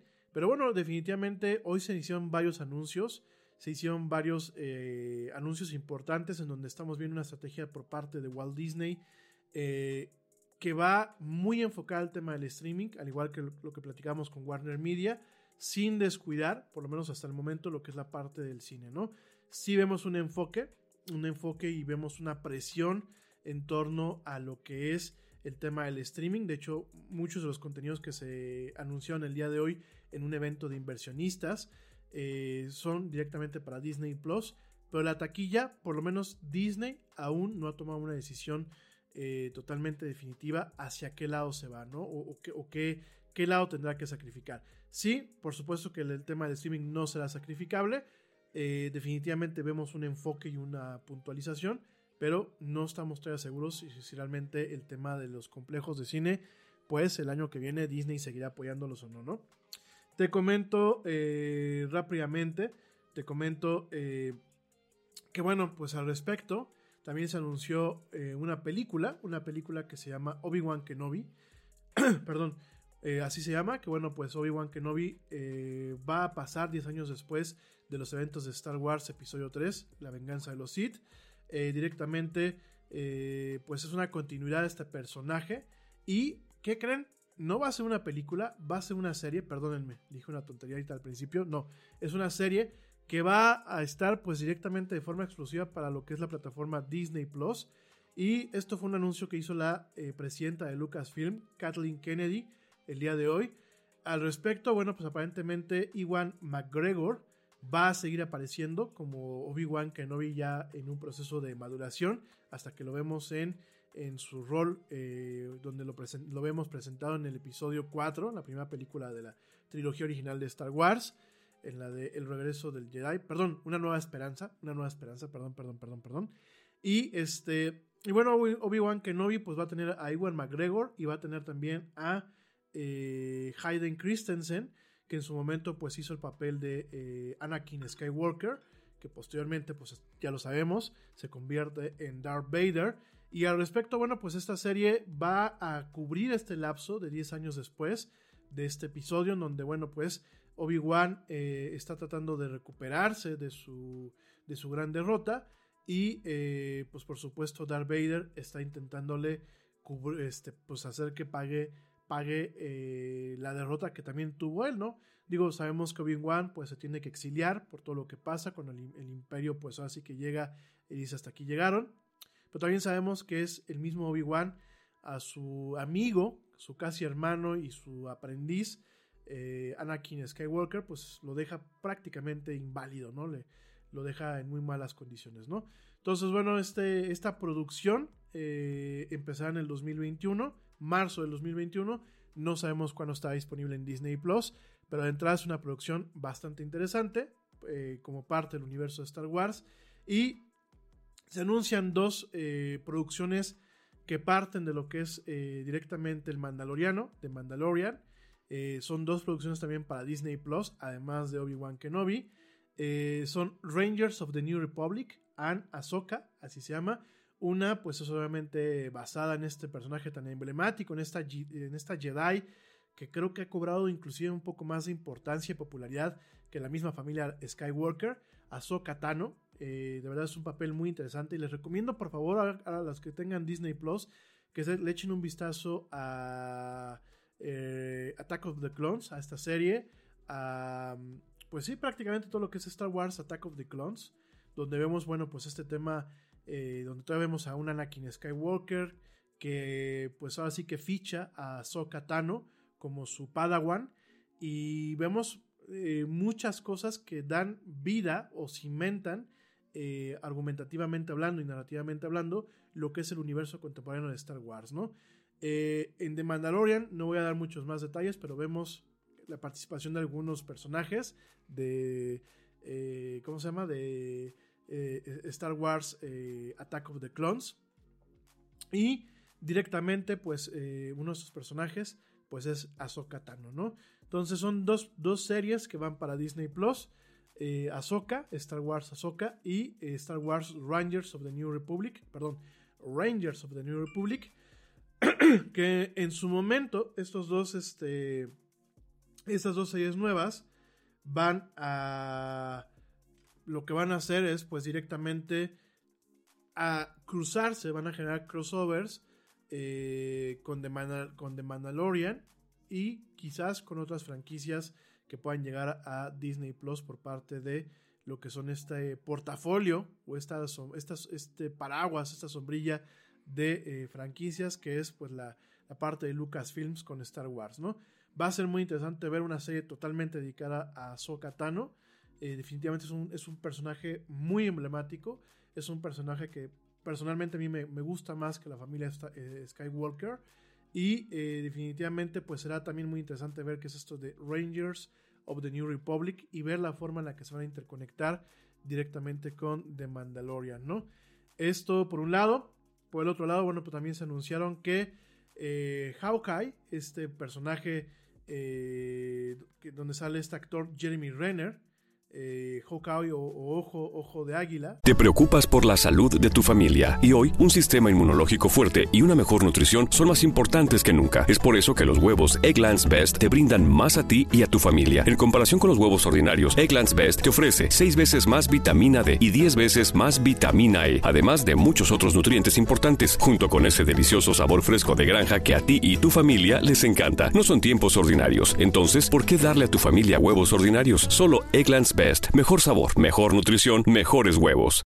Neural networks, random forests, unsupervised learning. These are just some of the concepts being researched and utilized in security today. But what do they mean? How do they work? And who are the people that create them? These are the questions and more we'll explore in Security Unlocked, a new podcast from Microsoft. In each episode, we'll deep dive into the newest security research, threat intel, and data science with a special focus on demystifying AI and machine learning. And we'll profile the diverse and fascinating people working on security at Microsoft. Listen and subscribe to Security Unlocked, available now wherever you listen to podcasts. Ojo de Halcón, este personaje de Marvel, eh, hay que recordar que bueno, pues es uno de los integrantes de The Avengers, pues va a tener un show, un show que debutará en el 2021, yo creo que por ahí de septiembre-octubre, en Disney Plus, ¿no? Es un personaje eh, que bueno, ya estaba anunciado desde el año pasado este tipo de estrategias en el universo cinemático y televisivo de Marvel, sin embargo, bueno, pues aquí vamos, vamos viendo la confirmación de este tipo de series. Eh, otra cosa que te comento es que eh, La Viuda Negra, Black Widow, esta película con Scarlett Johansson, que tendría que haber, haber sido estrenada en mayo de este año, sin embargo, bueno, pues ya no se hizo. Pues, eh, a pesar de todo lo que uno pueda estar pensando y lo que hemos platicado en, en lo que llevamos de programa, pues Black Widow va a llegar directamente primero al cine y posteriormente, quizás, a los pocos meses o dependiendo de su desempeño en la, en la, en la taquilla, llegue directamente a Disney Plus, ¿no? De entrada, en el evento hoy de ejecutivos, se, eh, se comenta que Black Widow eh, sigue planeado eh, su lanzamiento para mayo 7 del 2021, después de todas las demoras que tuvo este año, ¿no? Entonces, bueno, este lanzamiento del mayo 7 del 2021 pues ha empujado otra película del universo cinemático de Marvel que se llama Shang-Chi y la leyenda de los 10 anillos a julio 9 del 2021 y Los Eternals o Los Eternos, esa película donde va a salir eh, Salma Hayek, pues ha sido movida al 5 de noviembre del 2021, ¿no? Eh, pues esperemos que todo el mundo estemos vivos todavía para esas épocas y ver estas películas de Marvel.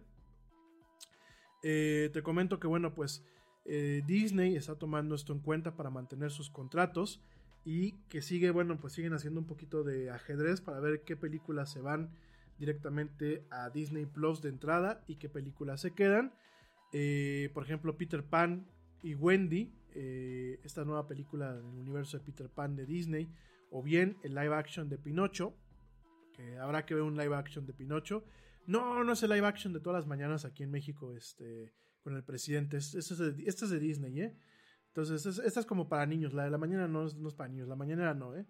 Sí, porque aquí ya me andaban diciendo que si era Pinocho la mañanera todos los días, que no era película, era serie. No, aquí va a ser una película, ¿eh? un live action de Pinocho.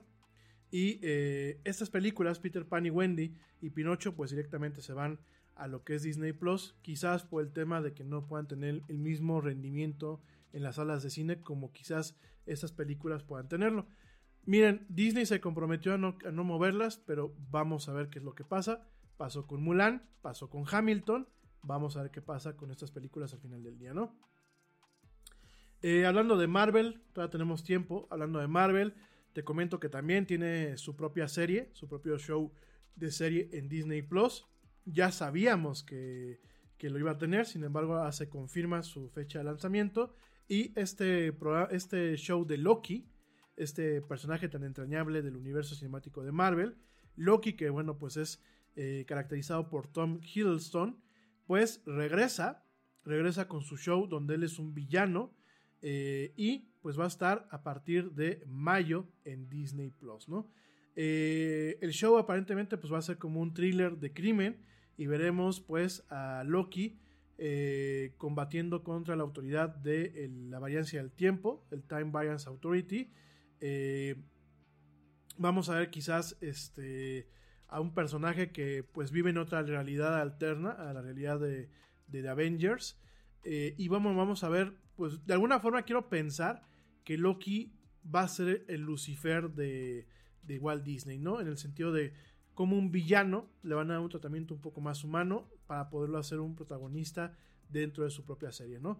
Muy interesante, ya, ya se ha anunciado, sin embargo, pues ahora tenemos este, este anuncio oficial que llegará a mayo, perdón, llegará en mayo a Disney Plus directamente lo que es Loki, esta serie, ¿no? Uf, otra serie más. Si ya no me voy al corte porque ya me voy prácticamente. Me quedan 10 minutos de programa. Entonces vamos a hacer que esto camine rápido. Bueno, no un poquito más, me quedan un poquito más de minutos. Pero ya es el único corte que tuvimos a la mitad.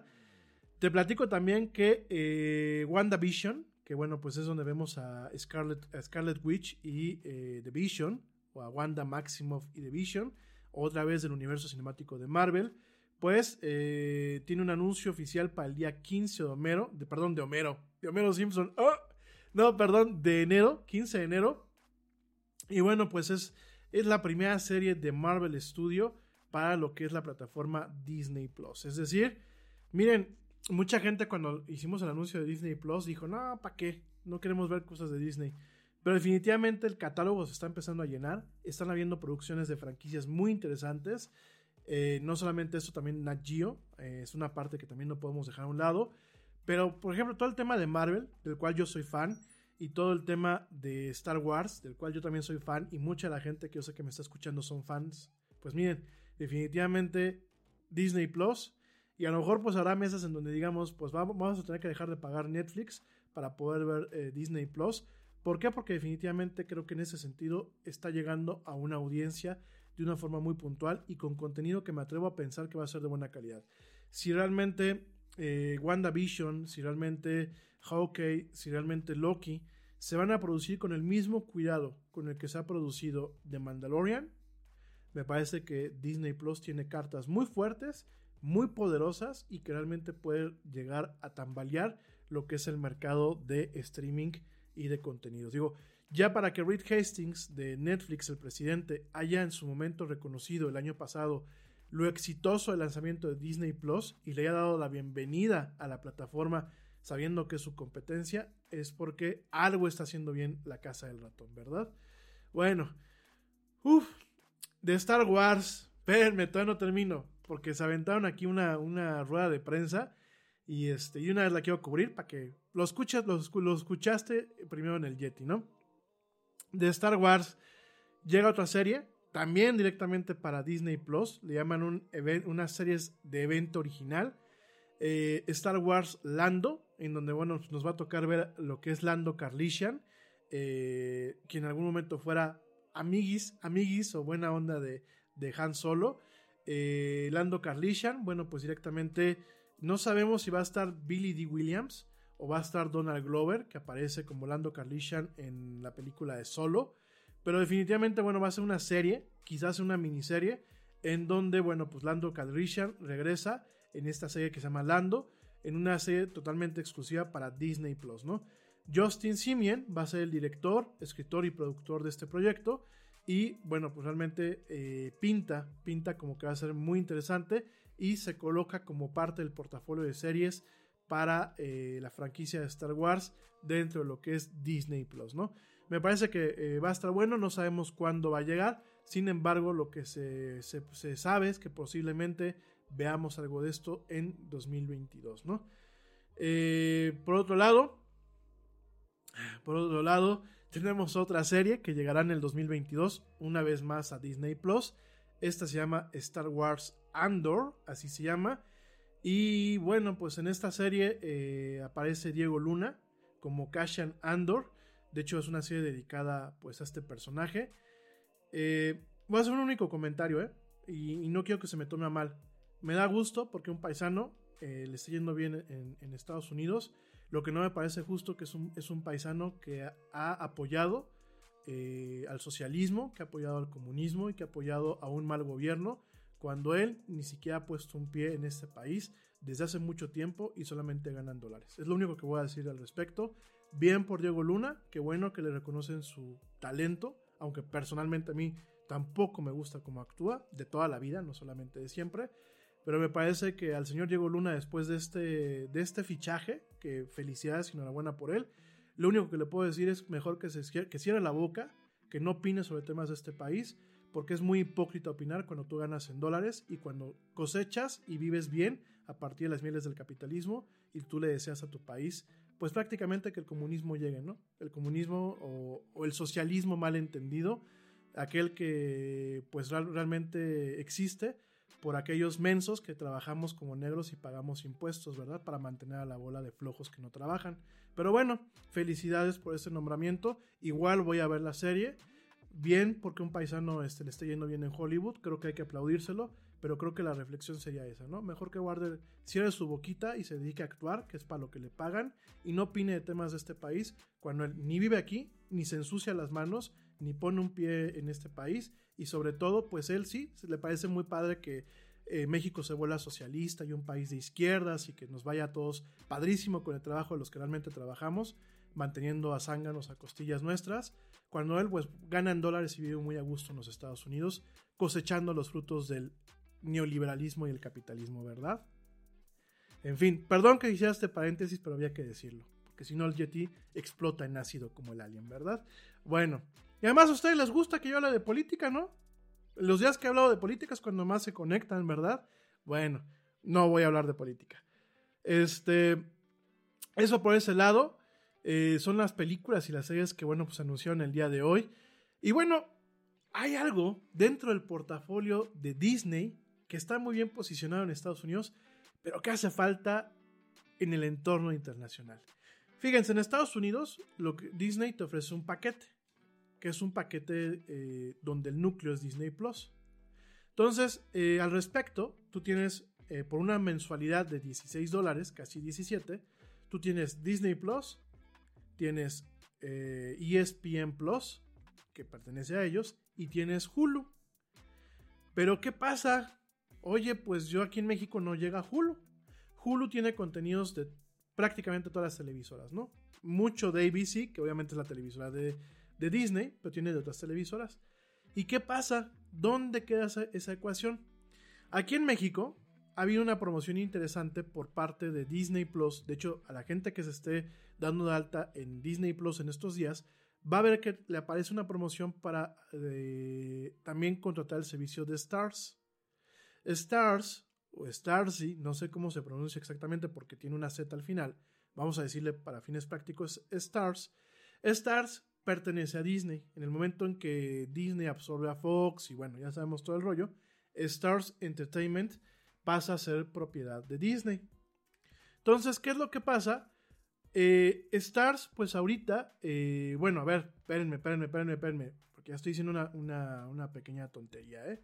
Espérenme, espérenme, sí. Me acabo de aventar una, una, una fe de ratas. Miren, Stars originalmente pertenecía a Lionsgate Entertainment.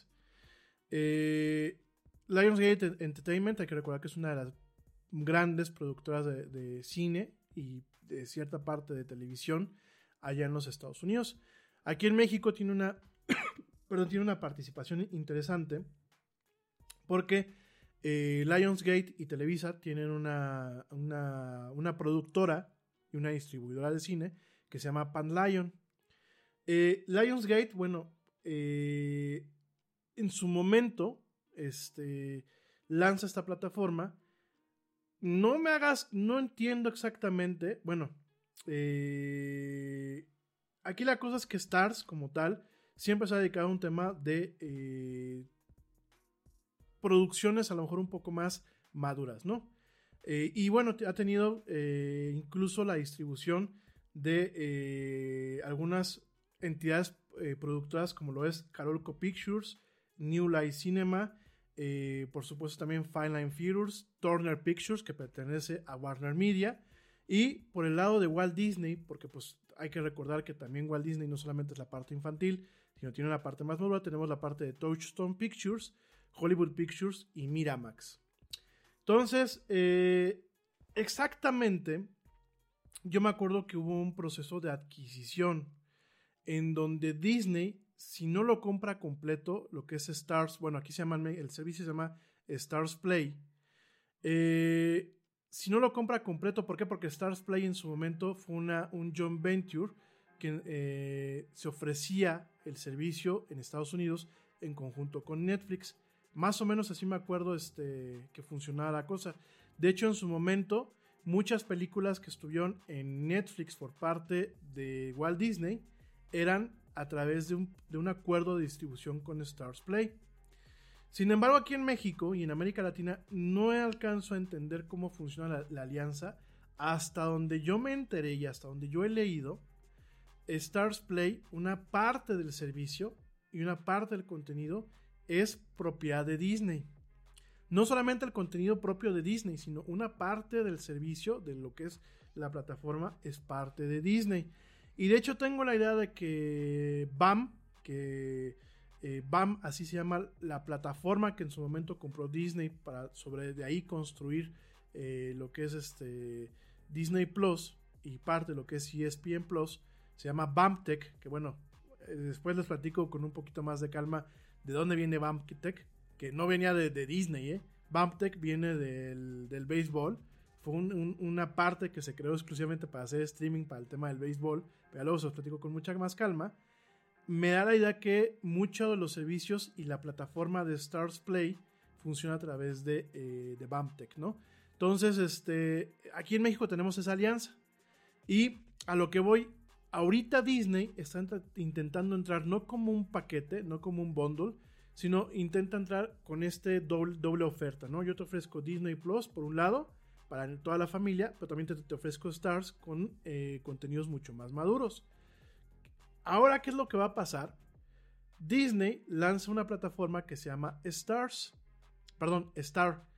Star es el reemplazo de Hulu para todos los suscriptores de Disney Plus internacionales. Entonces, bueno, pues es, eh, es la respuesta internacional a Hulu. Eh, de entrada, Star va a llegar a ciertos países europeos Canadá y Nueva Zelanda el 23 de febrero del año que viene. Star viene integrado e incluido dentro de Disney Plus para suscriptores en Europa, Canadá y Nueva Zelanda. Eh, va a ser accesible como la siguiente, el sexto título dentro de la aplicación.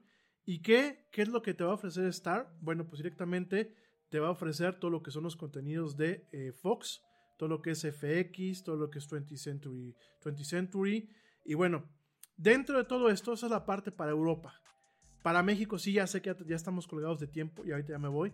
Para México y, América Latina, ¿qué se va a ofrecer? Se va a ofrecer un servicio que se llama Star Plus, así se llama.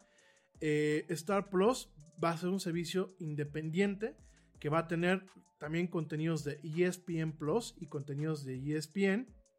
Es un servicio totalmente diferente a lo que se va a ofrecer en Europa y Star Plus se va a lanzar en junio del 2021. Eh, esto, bueno, pues eh, Bob Chapek, el presidente actual de Disney, eh, hizo este anuncio en agosto. Sin embargo, pues hoy, hoy lo estamos viendo directamente ya con una fecha de, salida. Y Star no es totalmente un reemplazo de Hulu. ¿Por qué? Porque Hulu, Hulu tiene contenidos hasta de, de Warner Media, ¿no? En Estados Unidos. Star no, Star solamente se va a centrar en películas y shows de televisión y series de ABC, que pertenece directamente a Disney, de FX, que pertenece a Disney, de Freeform, de Searchlight y de 20th Century Studios, que bueno, pues es lo que quedó de, de Fox una vez que eh, lo haya comprado Disney, ¿no? Eh, por supuesto, esto dice Bob Chapek que le va a permitir crecer su negocio aún más, aún más, dice el señor, en los años que vienen. Viene, muy, viene esto muy interesante y yo me atrevería a pensar que eh, muy seguramente los Simpsons, que las temporadas no están completas en Disney Plus, muy seguramente pues van a llegar en su momento a lo que es directamente eh, Star, Star Plus, ¿no? Este servicio, ¿no? Entonces, uff, sí, ya nos aventamos todo aquí un rollo completo de estos temas. Yo pensé que iba a ser mucho más rápido, pero pues definitivamente no. Y me quedan un par de notas, bueno, me quedan tres notas para ser preciso, que ya el lunes platicamos con un poquito más de calma. Eh, ah, no, el lunes no, el martes lo platicamos con un poquito más de calma porque el lunes es la segunda parte del programa de Cyberpunk. Eh, ya no tampoco nos dio tiempo de platicar del juego, pero bueno, ya platicaremos la próxima semana. Eh, dos, tres notas que vamos a platicar ya más a detalle ya la próxima semana porque ya me ganó el tiempo. La primera es que Sony está comprando el servicio de anime Crunchyroll, se lo está comprando a ATT, o sea, a Warner Media, por 1.175 mil millones de dólares, así como lo escuchas. Crunchyroll tiene más de 3 millones de suscriptores a nivel internacional. Es una pésima noticia. Es una pésima noticia porque llegó Funimation aquí a, América Latina y a México y es un fastidio. Es un. Es como. Perdónenme la expresión que voy a utilizar para Funimation de Sony para América Latina, pero es como un papel de baño utilizado. Directamente. O es como las migajitas de, de un plato principal. Llegó sin aplicaciones, llegó sin poder contratarlo de una forma adecuada la gente se, le reclamó mucho a Funimation en Twitter de que no podían contratarlo. Eh, llegó con un contenido diezmado, porque no tiene todo el catálogo completo que se tiene en Estados Unidos. Y eh, no lo puedes ver en tu televisión inteligente, ni en tu consola, ni en ninguna otra parte, porque dice Funimation que están trabajando en las aplicaciones, pero a saber cuándo las van a lanzar. Y discúlpenme, ese es el desdén que Sony ha tenido siempre con el mercado latinoamericano yo no sé los japoneses, a mí la cultura nipona me encanta, pero con ese tipo de malas decisiones siempre he pensado que los japoneses nos ven a menos a América Latina. Genuinamente, ¿eh? siento que los japoneses nos ven por encima del hombro. Eh, por alguna extraña causa piensan que Latinoamérica es Argentina y no. Latinoamérica es todo menos Argentina. Y, este, y definitivamente siempre agarran ejecutivos de Argentina que obviamente pues su mercado es muy diferente. Argentina es un mercado totalmente diferente al, mercado eh, de América Latina completa, desde Puerto Rico, México, Colombia, Chile.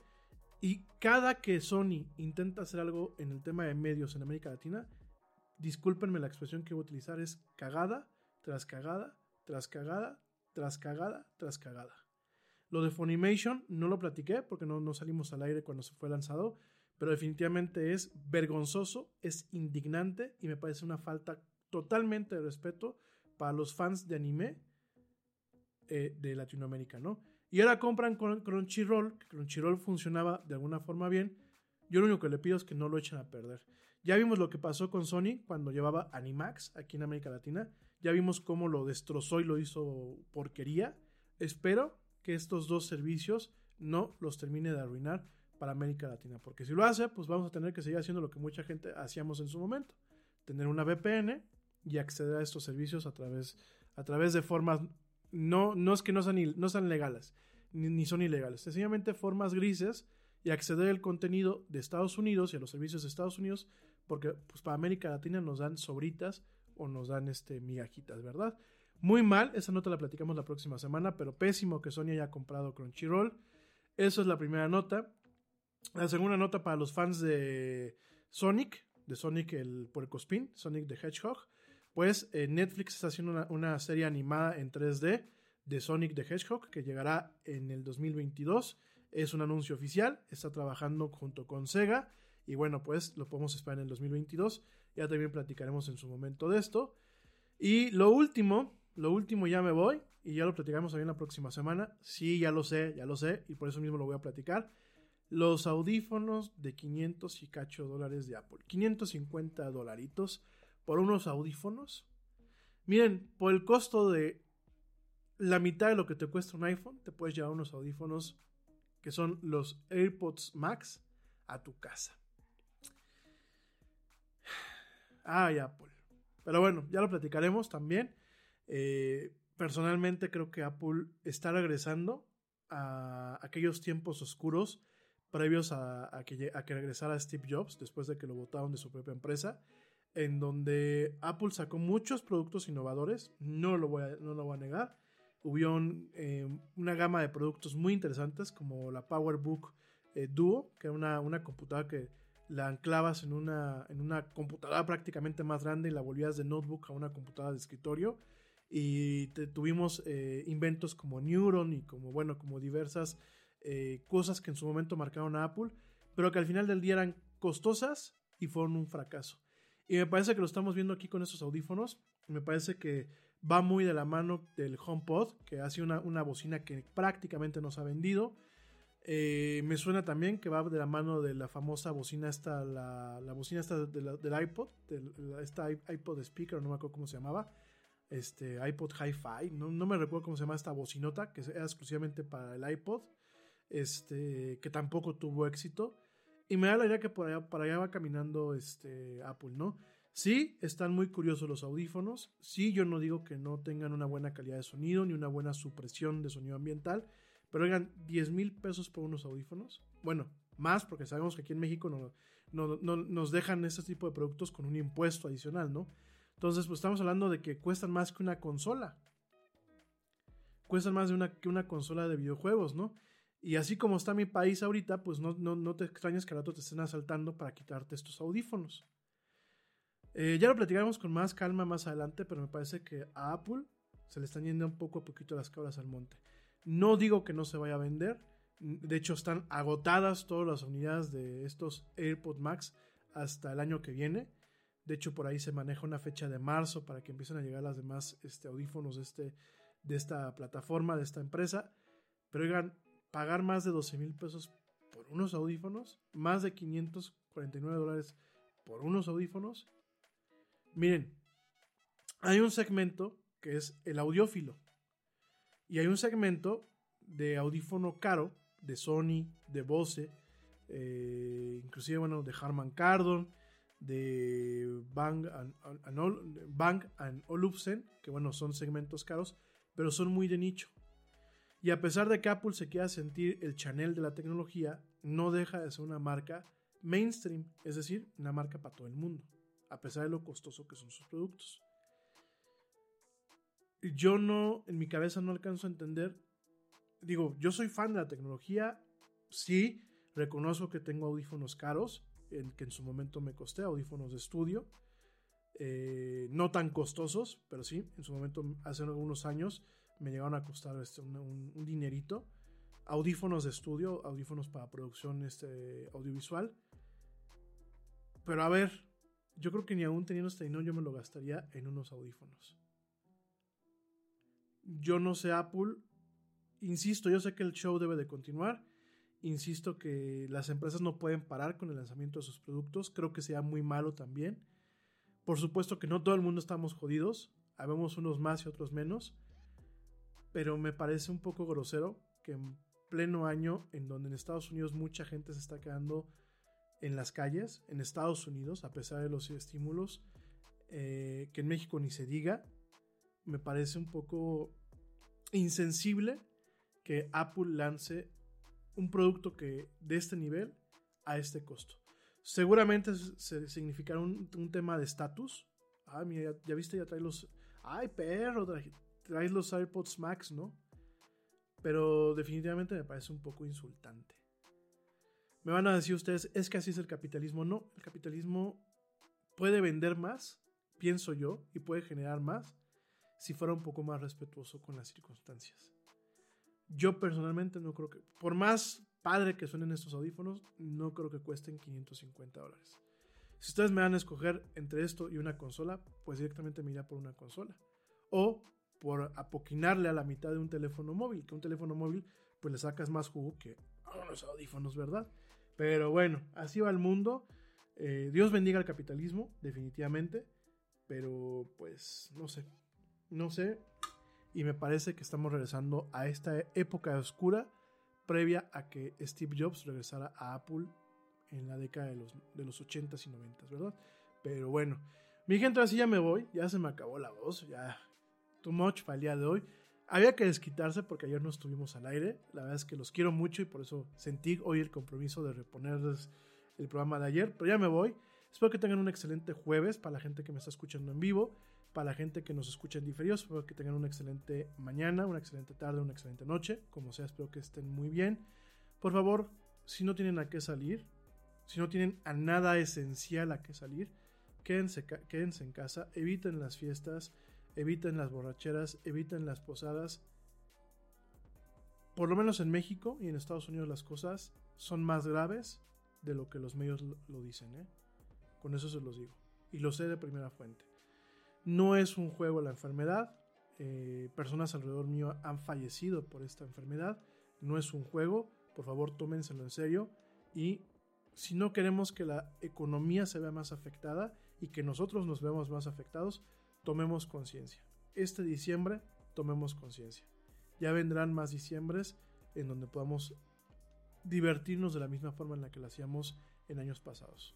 ¿Sale? Nos escuchamos la próxima semana. Espero que así en punto a las 7 pm en vivo, hora de la Ciudad de México, hora de México. Nos seguimos escuchando en diferido. Pórtense mal, cuídense bien, quédense en casa, nieguenlo todo, cómanse una manzana y como dice el tío Yeti, vámonos. ¿Por qué? Pues ahora sí, porque ya nos vieron. Y de sobra. Nos escuchamos la próxima semana.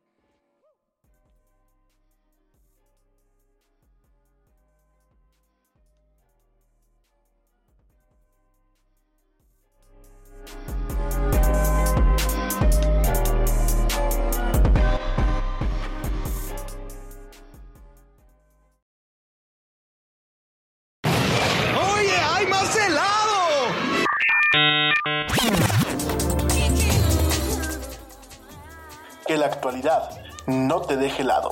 Te esperamos en la siguiente emisión de La Era del Yeti.